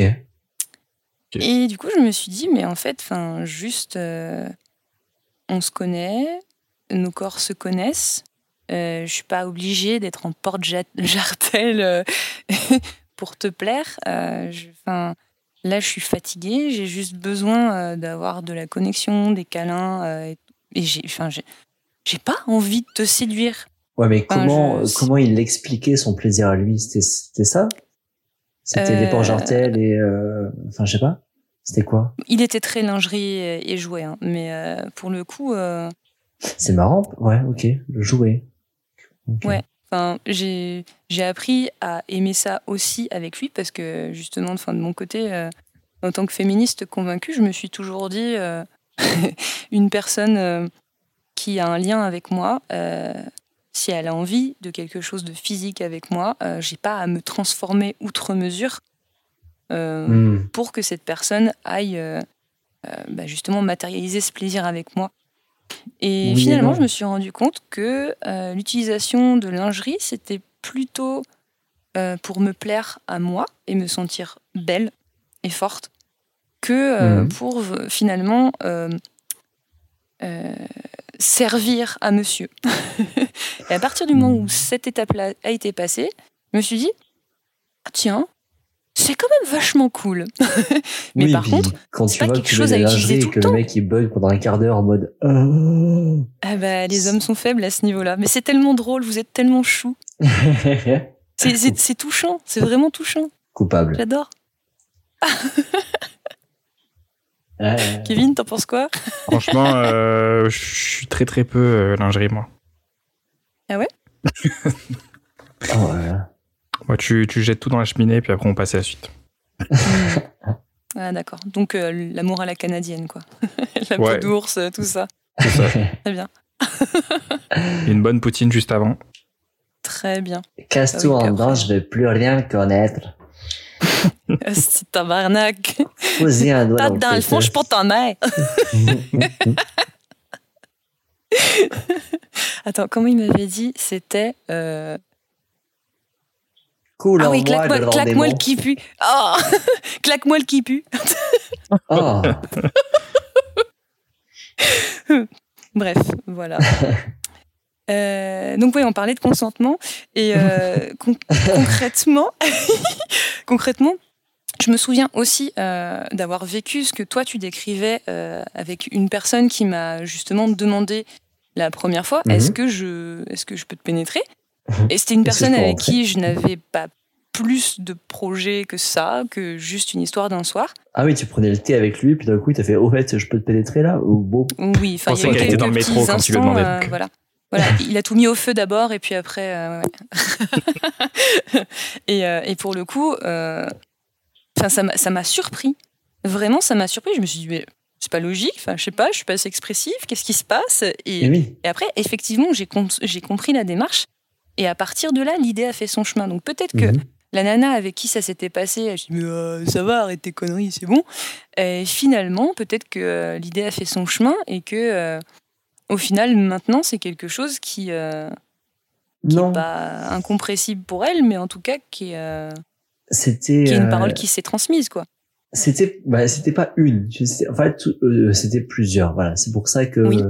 genre une, je me suis dit bah tiens, c'est marrant que ce que je dis là, euh, ça le, ça l'intrigue et ça la Mm. surprend. Et voilà, je me suis dit ah ben vu que c'est c'est le cas, euh, c'est bien de le faire. Et en Mhm. fait, au bout de trois, quatre, tu te dis bah en fait, euh, pff, ouais, ouais, c'est Oh, puis même après une discussion, surtout, tu te dis ouais, c'est pas forcément, c'est pas utile en fait. C'est bien, c'est très bien, mais euh, c'est pas forcément utile. Et euh, enfin pour moi en tout cas, voilà, je pense. Mm, mm. Et euh, c'est un peu comme ce truc de, euh, enfin c'est pas un tue l'amour. Non, ça c'est pas un tue l'amour du tout. C'est comme mettre une capote. Les gens qui disent que mettre une capote c'est un tue l'amour, ben je sais pas comment vous faites, mais c'est bizarre. Pas du tout. Ah ouais, non, mais je- ça se trouve, il la met d'une façon, mais vachement euh, bizarre, quoi. Je sais Comme pas quand euh, laquelle. t'enfiles un collant de bon matin, sais, genre. Ou alors, il après, il, il la déchire pas collant. avant, et tu sais, il la déchire avec la bite, genre. T'es là, oui, d'accord, bah là, c'est surprenant, oui, effectivement. Mais, euh, non, mais je me suis dit, je vais pas rajouter cette petite étape dans mon, dans mon processus de, de, de, de, de, de, copulation. parce que c'est pas c'est pas obligatoire c'est pas utile et euh, voilà Hum, voilà Oui, après, enfin, encore une fois, ça, ça dépend de beaucoup de critères. Euh, si c'est une personne avec qui euh, tu projettes pas plus de passer plus de temps, effectivement, c'est peut-être pas. Si tu sens que c'est ok euh, et que du coup c'est confirmé, c'est bon. Mais parfois, faut se méfier aussi de. ah non c'est euh, Comment l'inverse dire De. de... Euh, faut se méfier de la de l'acquis en fait. Euh, même en tant que femme, tu vois, il y a des moments où je me suis rendu compte que de mon côté, je pensais que c'était acquis, enfin que c'était ok dans mon corps, et finalement pas du tout. Hum. Et donc cette question-là, même si elle semble euh, un peu bizarre, ça permet aussi de juste de prendre le temps de se poser cette question qui est essentielle. Est-ce que c'est Mhm. vraiment ce que je veux? Oui et du coup je me sens presque obligé de finalement parler du livre de cette meuf et je vais en Mhm. parler parce que voilà écoute t'as écrit C'était le titre de son livre, c'est le livre de cette meuf. C'est le livre de cette meuf, ouais. meuf avec des guillemets en plus, tu sais, un truc horrible. Euh, donc voilà, achetez-le si ça vous intéresse. Et euh, trouble dans le consentement. Hmm. Et euh, en fait, ce qui m'énerve avec le, enfin bref, non, non, j'ai pas envie d'en parler là. Euh, mais du coup, elle parlait aussi des fois que tu es en couple et euh, bah il y a il y a il y a il y a un problème dans le consentement. Et parce que tu te dis bah ouais ma meuf c'est ma Oui. meuf je peux la baiser quand je veux. Non, eh ben non c'est ta meuf c'est un être humain et des fois elle a pas envie. Non, non. à l'inverse aussi hein. Mais euh, voilà. Tout à fait. Oh, mais oui, mais parlons-en de ça, s'il vous plaît. ah bah ça on peut en parler mon ami. Euh, euh, j'en ai déjà parlé ou pas une fois dans, mon- dans le podcast euh, Kevin? Du fait consentement? Que, non que je m'étais fait sucer la bite alors que j'avais pas envie Euh, non, non, je crois pas. Ok, bah voilà. pas plus, hein. Non, mais je fais partie des rares mecs qui se sont fait. Bon, je- le mot, je trouve trop. En fait, voilà, je me sens pas euh, honnête quand, quand je dis que je me suis fait violer parce que pour moi, c'est juste que bah, c'était un malentendu, quoi. mais euh, quand j'en parle, les gens me disent non, non, Yann, c'est un viol. Je fais ouais, non, mais ça va. Il y a eu euh, mauvaise lecture des cartes. Mais euh, ouais, ouais, ouais, Bah, imagine que tu dis ça alors que c'est une fillette euh, qui se plaint de toi. Oui, dans ce sens-là, euh, de suite, c'est- hyper chelou. Mais euh, ouais, ouais, enfin voilà, quoi. Il y a eu, il y a un petit dérapage et c'est vrai que ça arrive. Et ce moment, j'étais pas consentant et tu te dis ouais, ok, d'accord. Par contre, ce qui est marrant par rapport à ça, c'est que sur le moment, ok, c'est passé ce qui s'est passé, c'était vraiment pas bien, voilà, mais c'était pas si grave. Mais ce que j'aime bien maintenant, c'est quand j'en parle aux gens. à part ici maintenant, c'est que les Mhm. gens ils sont en mode ah ça va au final tu t'es fait sucer quand même. Hmm, Et t'es- là genre ok ouais Non. ouais non Non. bah, non non non, non, c'est pas ça en fait. Enfin, non le truc, c'est ça, c'est qu'en fait, encore une fois, on est dans le truc de. euh, Il y a forcément euh, une manière de faire, il y a forcément un objectif final. L'objectif final, c'est la pénétration. Euh, que ce Oh. soit une bouche, que ce soit un vagin, que ce soit Mm. un anus, l'objectif final du final, c'est la pénétration. Non, non et non. non. Un acte final, sexuel, ce n'est pas ça. c'est pas ça. Non, Enfin, euh, c'est pas parce. Enfin, il y a ce truc de aller jusqu'au bout. Mais Hmm. pourquoi Pourquoi l'objectif final serait une pénétration avec éjaculation? Non. Pourquoi? Enfin, Effectivement. L'objectif final, c'est même pas le plaisir, c'est au moins essayer d'avoir du plaisir. Exact. Des fois, tu n'y arrives pas. Ça arrive, des fois, t'es là, tu baises, tu baises, et puis, bon, il n'y a pas plus que ça, et t'es là, bon, bon, vas-y, viens, on passe à autre chose. hein, Ouais, du coup, tu fermes le frigo. euh, tu tu reposes retournes au travail. Tu sais que personnellement, une des euh, plus grosses parties de plaisir que j'ai pu avoir, euh, il n'y avait absolument euh, aucun geste envers le sexe. C'est-à-dire toutes les parties, euh, enfin tout ce qui était énorme, c'était justement le fait de jouer avec la tension d'y aller ou de Mm. ne pas y aller. Et finalement, après, on s'est dit, non, ça casserait le truc. Et oui, C'était genre euh, tantrique. c'est Oui, ça. sans forcément mettre ce mot là-dessus, mais en tout cas, euh, je l'ai vécu comme tel, ouais. Vu qu'il n'y a pas eu de rapport avec sa trique. Ni sa tante.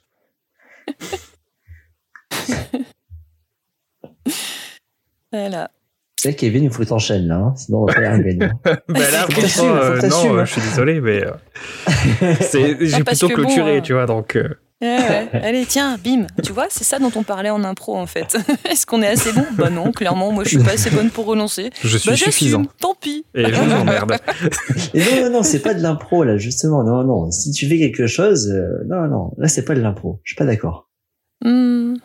Ça, c'est encore quelque chose qui se discute parce que quand tu as une discussion avec quelqu'un, forcément, tu improvises puisque tu ne sais pas d'avance ce que tu vas dire.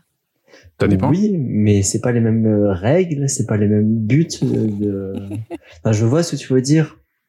Et je suis d'accord à 80%, mais euh, enfin, non, même pas Comme le 80% du tout. 90-10. 20%. euh... Aucun critère. Euh, non, mais c'est pas les mêmes règles entre une discussion et l'improvisation. L'improvisation, t'es obligé de faire un effort, t'es obligé de réfléchir plus. Discussion, Euh. c'est censé un peu plus couler euh, naturellement.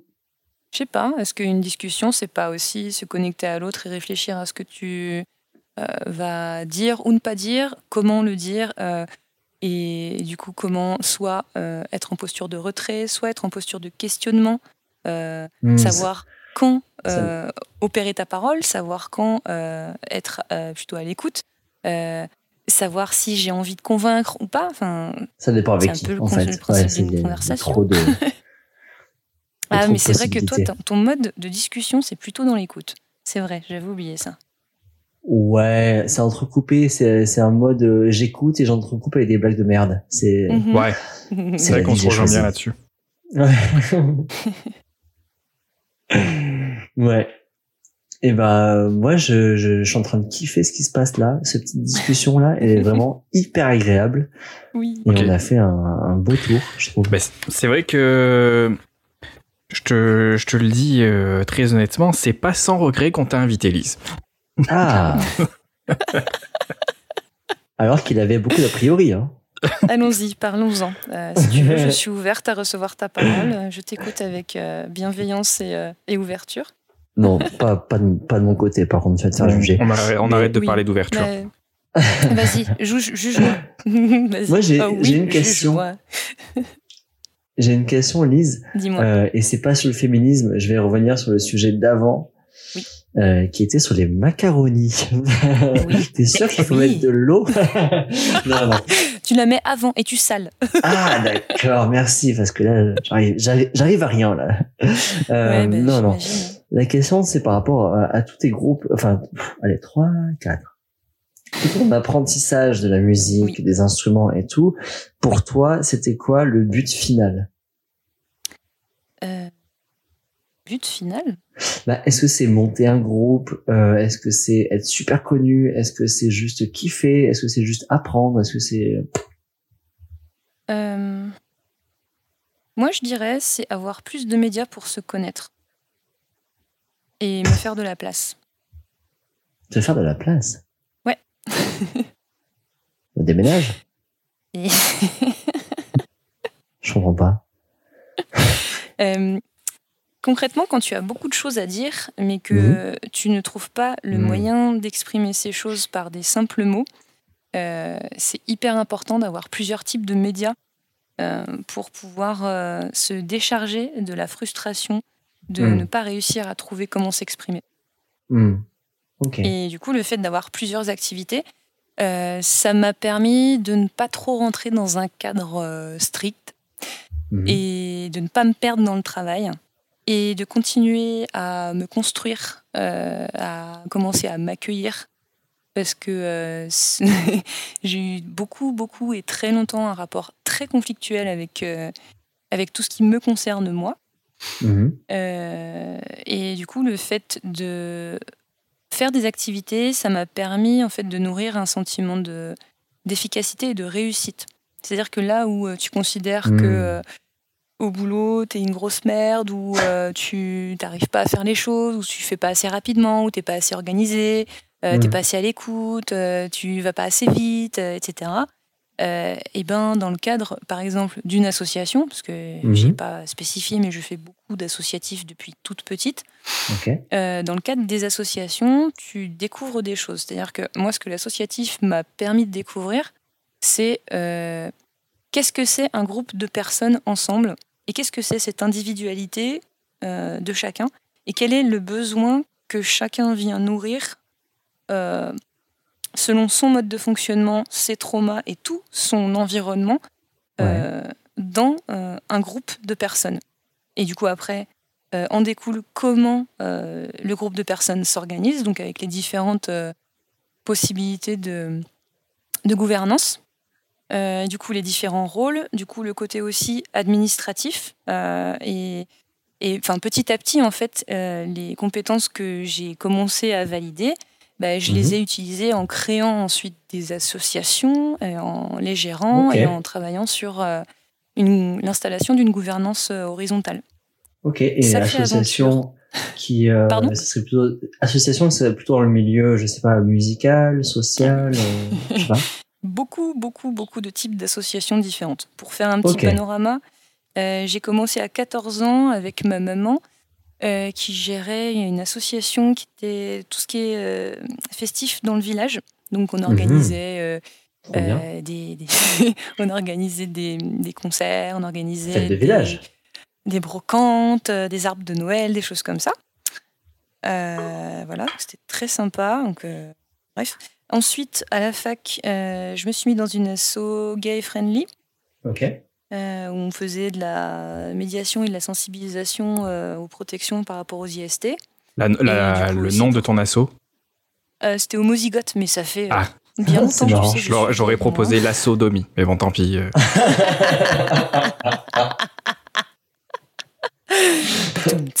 Putain, c'est pour ça que t'es payé plus cher que moi, mec. Exactement. Putain. Il est fort, hein. Euh, voilà. Ensuite, euh, donc il y a eu euh, bah, toutes les pratiques. Allez, vas-y, vas-y, rigole à mon coup. Non, Voilà. non, mais je, je suis encore sur sa blague, là. Pardon. Allez, souffle, tu peux le faire. Euh, donc oui, il y a eu euh, toutes les pratiques sportives, culturelles. Donc euh, j'ai commencé à faire euh, du djembé. euh, j'ai fait aussi euh, du judo et euh, du viet vo dao. Euh, voilà, pêle-mêle. Et du coup, j'étais plus utilisatrice que dans l'organisation des assos. Ok. Euh, ensuite, euh, au niveau organisation, j'ai créé une association des chasses urbaines. Euh, les échasses urbaines, c'est des échasses qui rebondissent avec une simple lame de fibre de verre. Et du coup, bah, on a créé une fédération où on organisait en fait des compétitions nationales et internationales pendant une dizaine d'années. Ouais, c'était une sacrée aventure. euh, administrative, technique et humaine surtout. Ça, Ouais. ça m'a appris beaucoup sur ma gestion de ma colère. Ah ouais, mais à quel niveau? Ouais. Euh, C'est-à-dire que quand tu as des gens qui sont pas d'accord et qu'il il y a une situation de conflit, Mhm. la manière que tu as de gérer tes propres émotions de ton côté et la manière dont ton interlocuteur a de gérer ses émotions influe sur la résolution ou non du conflit, Mhm. euh, sachant que le conflit à la base, c'est pas, enfin, ça peut être quelque chose de très sporadique, mais bien souvent, genre, je dirais 80% du temps, c'est une histoire d'ego. Ah bah. oh, Mais ah le oui. rapport avec les échasses qui rebondissent, je suis plus là. Euh, le rapport avec les échasses qui rebondissent, c'est que j'ai euh, euh, j'ai été présidente de l'assaut, donc on l'a créé avec mon copain de l'époque qui était trés- trésorier. Ensuite, on a ramené des copains, puis après, on a trouvé une salle pour, euh, euh, pour pratiquer. Donc, on a créé des partenariats avec des mairies, avec lesquelles on a fait des initiations pour pouvoir euh, faire de l'animation dans le village et du coup avoir un gymnase qui était gratuit.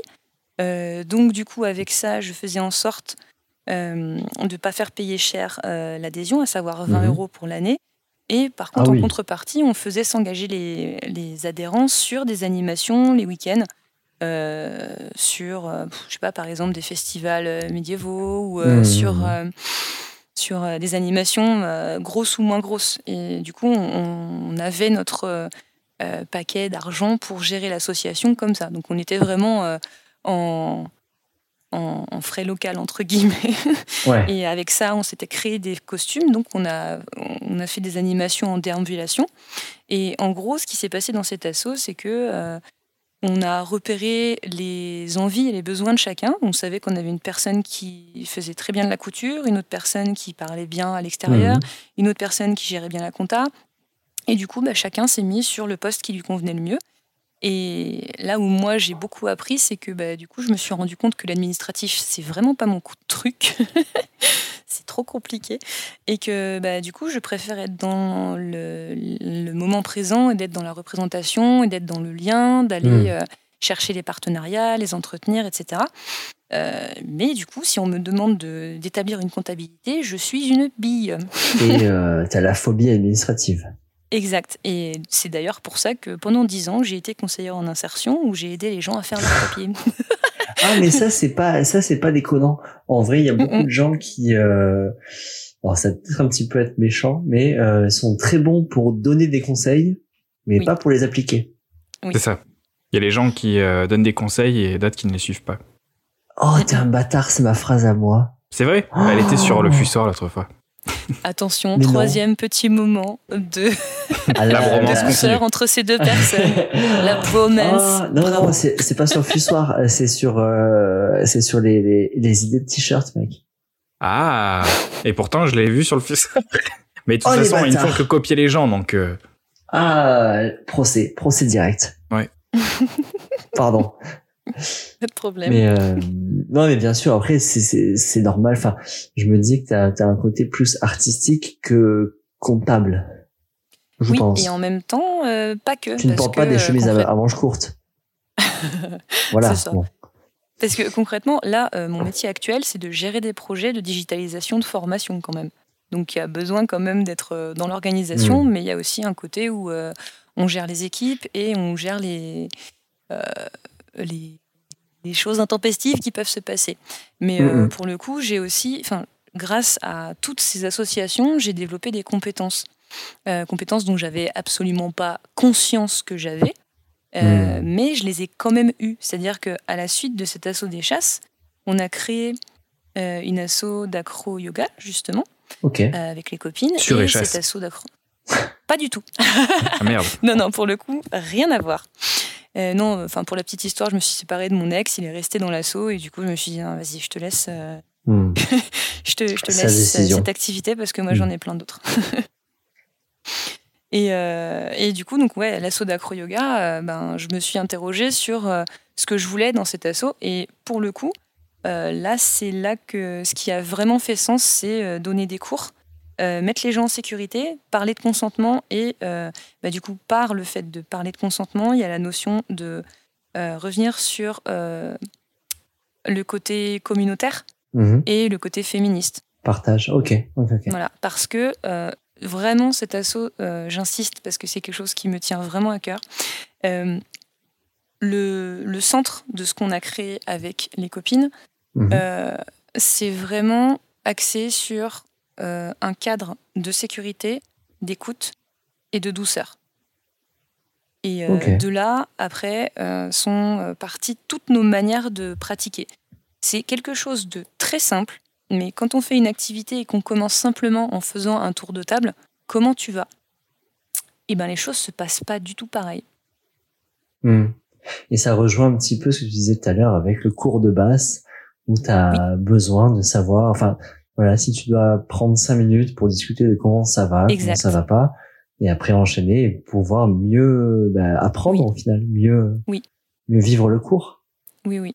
Mais en fait, enfin, à force de toutes ces réflexions et euh, traumas et, euh, et galères que j'ai pu avoir dans ma vie, parce que j'en ai Mhm. quand même quelques, j'en ai quand même essuyé quelques-unes, euh, harcèlement multiple, etc. Mais ça, c'est pas forcément le sujet de maintenant.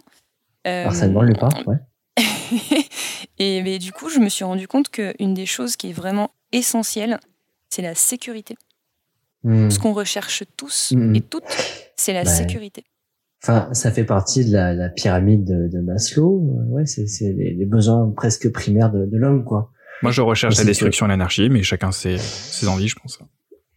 Ouais, mais c'est ta forme de sécurité, c'est ta, ta façon de reconnaissance, c'est tout. C'est ta zone de confort. Donc, dans ta Voilà. zone de confort, tu es en sécurité. Dans le chaos hein, l'ordre. Parlons-en. Oh, Parlons-en oui, aussi de oh. cette fameuse zone C'est de très- confort. C'est très baudelairien tout ça. Allez, c'est parti. Oui.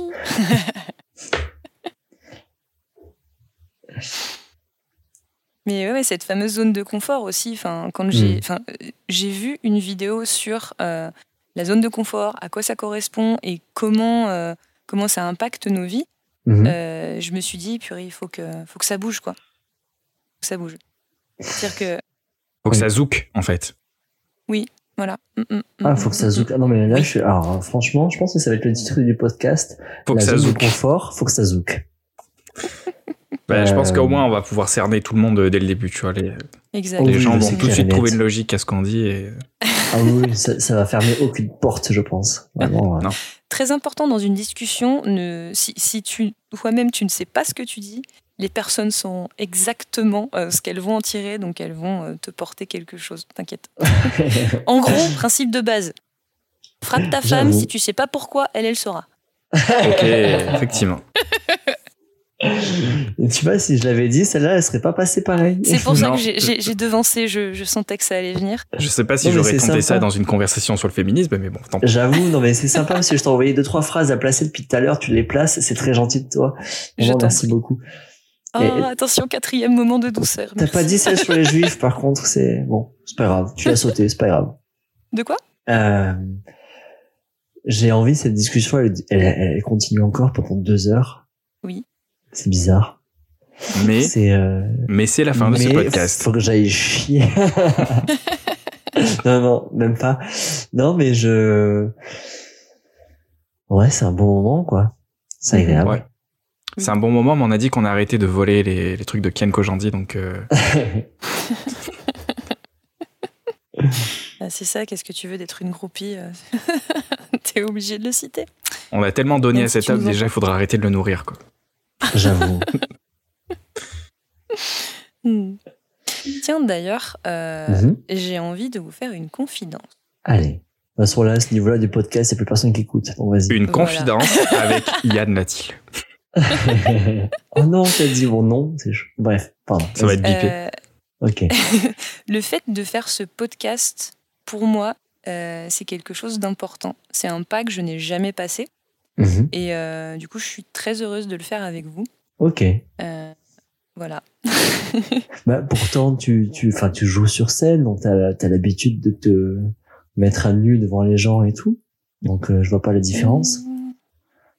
Ça n'a pas forcément grand-chose à voir. euh, parce que on n'est pas sur le même média et on Mhm. n'est pas dans les mêmes euh, conditions. Mhm. Euh, Mais là, ça rentre dans ta démarche que- de, de multiplier les médias. Ici, t'as Oui. quand même euh, la chance que euh, tout ce que tu dis, euh, personne ne l'écoutera. Tu vois, ça c'est. Exactement, c'est l'avantage. non, plus sérieusement, euh, donc, suite aux épreuves que j'ai pu vivre dans ma vie, j'ai écrit des slams. Et je, les, je les ai déclamés à certains amis. Il y en a, d'autres à qui j'ai fait lire. Et j'avais envie de le passer sous un média audio euh, et de le Mhm. publier. C'est quelque chose que je n'ai jamais fait. Ouais. Euh, du coup, euh, je pense que le fait de faire ce podcast avec vous, c'est une étape intermédiaire sur le fait de publier Mm. en fait mes, mes écrits. Ok, c'est cool. ouais, mais euh, pour avoir du coup euh, avoir eu la chance hein, d'en écouter un hier soir, euh, juste fais-le. Je sais pas comment, je sais pas, enfin si comment, il faut t'enregistrer, mais je sais pas par quel biais tu peux le, le- le faire écouter au plus grand nombre, mais euh, fais-le vraiment parce que bah, c'était vraiment hier ce que tu m'as envoyé, c'était c'était, euh, enfin moi ça m'a touché parce que vraiment ah, ça va être un peu égocentrique ce que je vais dire, mais c'est pas grave. Genre, c'est vraiment le genre de truc que j'aurais pu écrire. Et en fait, je dis, je dis ça pour te dire, genre, c'est le genre de truc qui me plaît vraiment, parce que forcément, on écrit ce qu'on aime. Et euh, c'était, c'était, je trouvais ça intelligent, je trouvais ça mélodieux, et je trouvais ça, en plus, ça avait, enfin, c'était, c'était, non, trop bien. Et euh, je pense que euh, d'autres personnes auront le même avis que moi. Euh, c'est ce que disait Adolf Hitler d'ailleurs. Euh, et euh, après, je pense qu'il doit y avoir sur Lyon des soirées slam, non? Des soirées oui, il y en a. euh, Il y en a, mais euh, enfin, je, je me dérouille euh, petit à petit, mais au départ, fais- c'était très très dur. tu fais zouker ta zone de confort au final. Et ben, tout le temps, tout le temps, tout le temps, tout le temps. C'est mon mode de vie en fait. bah ouais. Non mais c'est Mais, ça, il faut. coup, C'est des petits pas en fait. Tu remarques que c'est Oui. des petits pas. C'est un podcast qui va t'amener à euh, bah, te dire ok, je peux faire ça, donc je peux faire ça, donc je peux faire ça, et t'avances, t'avances, t'avances. Ouais. C'est un petit podcast euh, pour la femme, mais c'est un grand slam pour l'humanité. Waouh. Un, grand slam malade. Bonsoir. Voilà, Bonsoir. bonsoir. Bonsoir. Oui. Et, et du coup, euh, il y a aussi un, un autre projet qui est en train de, de sortir euh, des entrailles de, de de la tous bête. mes méandres euh, intérieurs. C'est que euh, j'ai envie de faire une BD. Hmm. Parce que, euh, en gros, j'ai toujours cherché à transmettre des messages, euh, particulièrement aux personnes qui sont victimes de harcèlement ou de violence, quelle qu'elle soit. Mhm. On va pas faire de. on, on va pas faire de racisme outre mesure. Mais Ou de euh, sexisme non plus. hein. j'ai envie d'écrire des choses euh, que j'aurais aimé trouver au moment où j'étais mal. Hmm. Et, et de fait, euh, voilà, j'ai envie de faire cette BD euh, en dessinant uniquement des mains. Des nains, genre. Des euh, mains. Des nains, des nains, des personnes de petite taille. Non, Ah. non, non, des mains. euh, des mimines. euh, Des mains courantes. Ah ok voilà, les, choses qui te permettent d'écrire et de faire plein de choses, euh, d'attraper des objets euh, ou autres. voilà. Ok. Euh, pourquoi les mains? Parce que en fait, euh, pour moi, c'est le deuxième visage du corps et que c'est un visage qui ne demande qu'à parler et à dire des choses, à exprimer énormément de choses, Hmm. mais auxquelles on ne fait absolument pas attention. Ah si. Je trouve. Oh. Ah, moi je. Alors déjà je, je, je, je regarde lors d'un date la main de la personne. Parce que déjà je compte. euh, j'ai j'ai pour habitude de compter les doigts des gens. Parce que j'aime. Enfin pour juste pour pas faire la boulette de. Euh, il te manque Elle te doigt. parle, elle te parle, et tu dis, et sans surprise, 10. On applaudit un 9 sur 10, bravo. Euh, non, mais, et en plus, je trouve, la dernière fois, il y avait une meuf qui avait genre les, les doigts un petit peu euh, abîmés. Et du coup, j'ai pu deviner qu'elle faisait genre un travail manuel. Et euh, je trouve que les mains en disent beaucoup, en fait. Tout à fait. Mais parce que je suis un psychopathe et que je fais attention à ça, mais oui, t'as raison, personne ne fait attention aux mains. Ouais. Je dirais pas personne, mais en tout cas, pour moi, euh, on, ne, on ne considère pas assez toute la richesse des choses qui sont écrites sur euh, les mains. Il y a comment les mains, elles sont physiquement, ça Mhm. correspond à comment elles ont été utilisées tout au long de Mhm. la vie de la personne. Bien sûr. Euh, et il y a aussi comment cette personne les porte.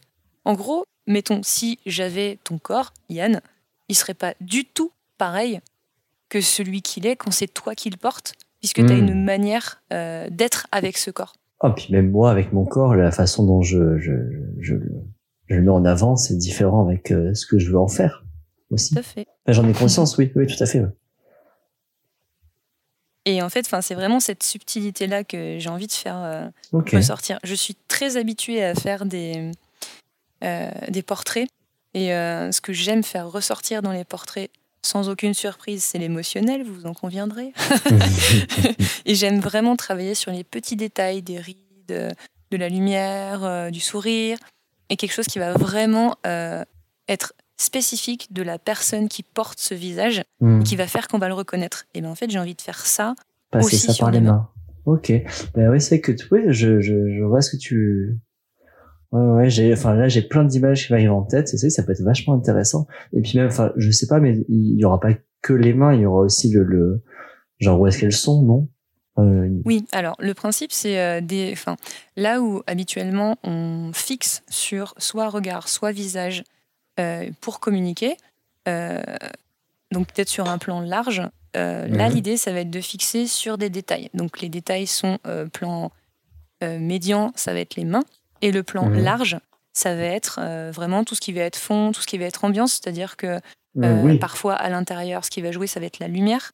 Euh, ça va être aussi des objets autour. Et j'ai envie de faire des plans très larges, type pour situer l'histoire des personnages dans leur manière de faire. Ok. Donc euh, j'ai un gros, gros travail euh, de d'analyse et de recherche où euh, justement je vais aussi prendre des témoignages de, de plein de personnes et, avec des, des questions du type alors qu'est-ce que j'avais marqué? Donc oui le, le type de questions en fait que que j'aurais aimé travailler pour vraiment faire la première partie de ce fameux projet Ouais. c'est par exemple qu'est-ce qui te touche? Euh, Mhm. Quelle est ta plus grande peur? Est-ce que tu as un souvenir que tu pourrais me donner ou une anecdote qui avec, auquel tu es particulièrement attaché Euh, Est-ce qu'il y a un moment où tu t'es senti heureux, un moment où tu t'es senti vulnérable, fort ou triste? Et pourquoi? Euh, Est-ce qu'il y a un objet qui t'amène à un souvenir joyeux ou triste? C'est quoi ton pilier dans la vie? Qu'est-ce qui te Hmm. fait du bien et qu'est-ce qui te fait qu'est-ce qui te sécurise? Et c'est quoi la mort? C'est quoi l'amour? Voilà. Ah, Donc euh, j'ai envie de traiter toutes ces thématiques et je me rends compte que plus ce projet il avance et plus c'est quelque chose qui peut potentiellement devenir euh, énorme. J'ai envie de m'entourer. Euh, Ah bah, donc euh, pour faire ma phase de recherche, Mhm. j'ai besoin de gens à dessiner, donc de modèles. Euh, et du coup j'ai pris contact aussi avec un photographe. Euh, qui travaille lui aussi sur faire sortir les détails de l'émotionnel pour faire euh, tout un travail de recherche sur et la couleur et la forme, euh, qui me servira aussi de, de, de bibliothèque en fait de- Hmm. d'expression. Et aussi, j'ai éventuellement envie peut-être de travailler sur une bande sonore. Donc évidemment, je demanderai à Sylvain. Pourquoi une bande sonore? Parce que tout simplement, je me dis, si cet album doit sortir un jour, et que euh, le projet est mené jusqu'au bout, et Mhm. qu'on a travaillé avec le photographe euh, comme on le voulait, et qu'on estime que c'est suffisamment bien fait, on peut potentiellement faire un vernissage. Mhm. Et lors de ce vernissage, on peut exposer les photos, mais euh, du coup, on peut aussi travailler sur la bande son, enfin, on- travailler sur l'espace sonore, et du coup en profiter pour faire de la pub aux copains musiciens. Bah oui. Euh, et voilà. Et donc tout ça, euh, l'idée, ce serait aussi éventuellement, euh, euh, comme j'ai envie de faire intervenir des artistes, bah, de pouvoir aussi les rémunérer équitablement.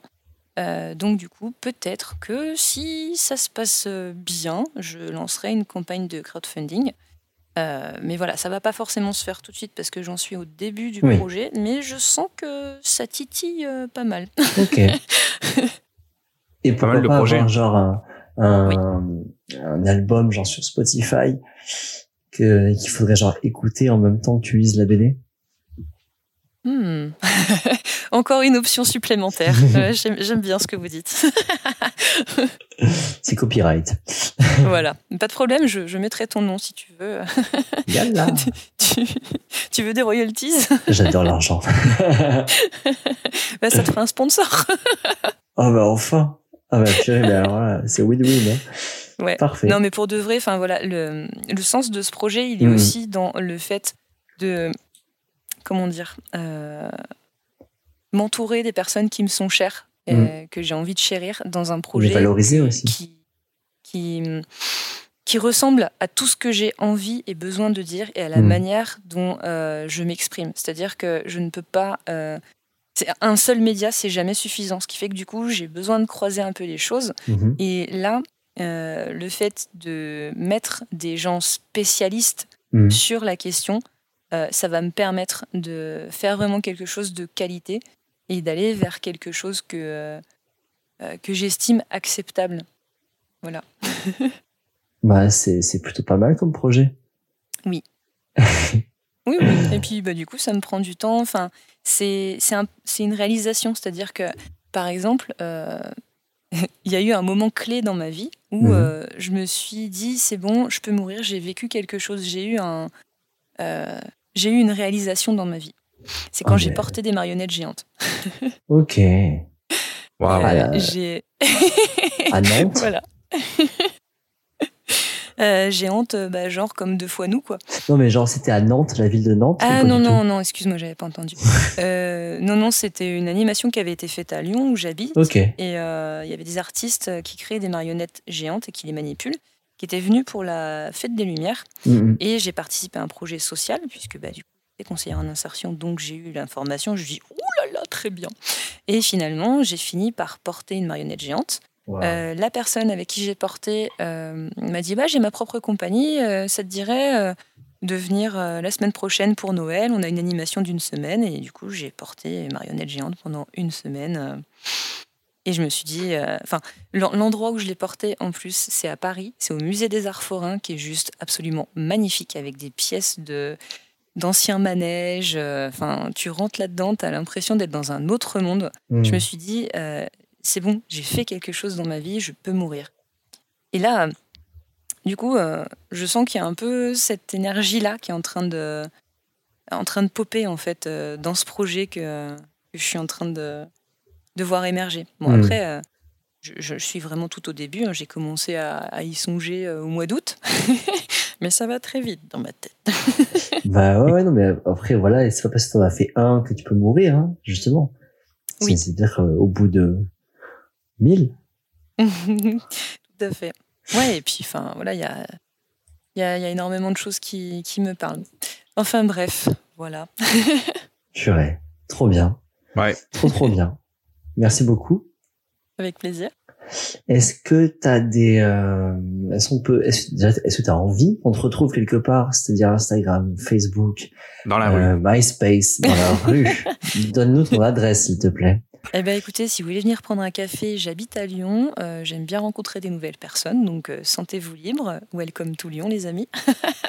Alors, il y en a un des deux, ça va être un peu plus simple, mais euh, on en reparlera si tu veux, ouais. Avec plaisir. Euh, sinon, non, j'ai un Instagram euh, qui est euh, quidam, K-W-I.D-A-M-E. Ok. Et sinon, sur mon Facebook, je publie régulièrement des petites pensées, des photos, euh, des, des conneries aussi, parce que c'est important quand même. Bien sûr.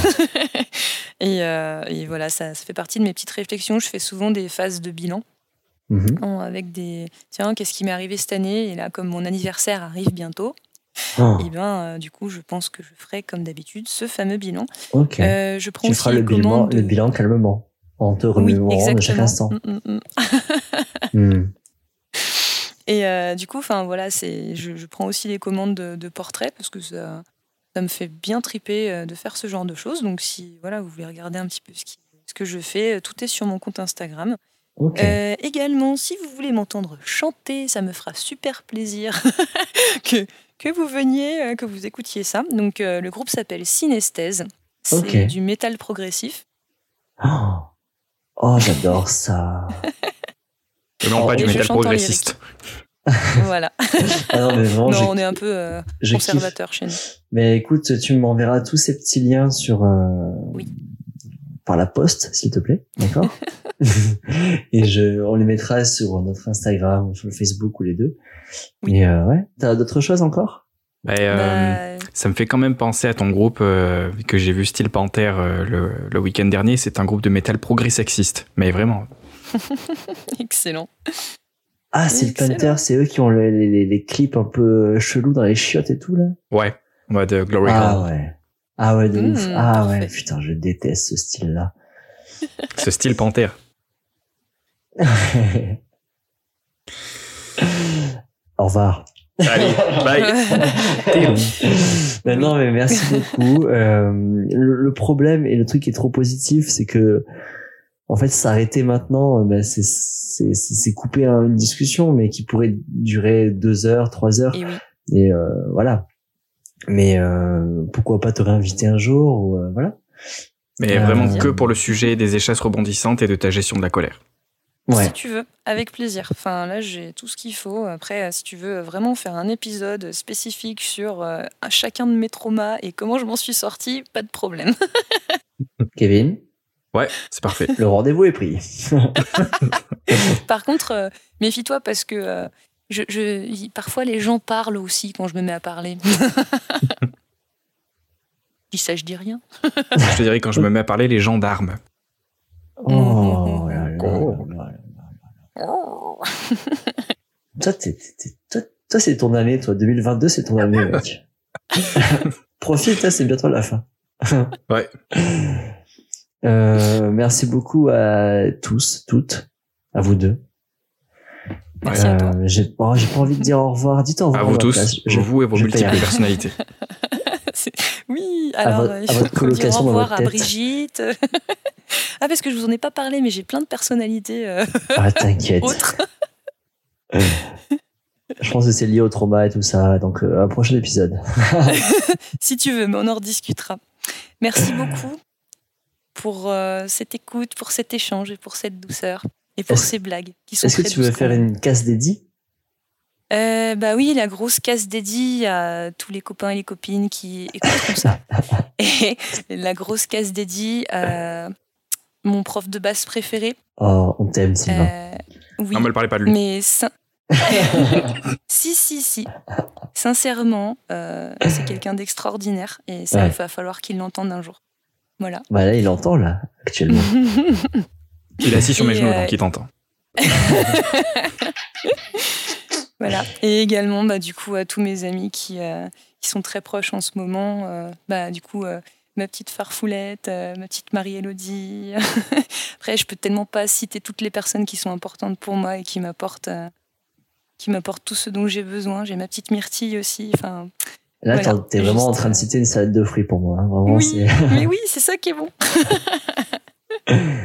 ok, nickel. Euh, Kevin, un dernier jeu de mots sans pression? Non, non. Bon, merci beaucoup et euh, on se retrouve bientôt. Allez. Oui, avec plaisir. Allez, Merci. bye. À, bi- à bientôt les Narvalos. Ah oui, il y a plus les Narvalo.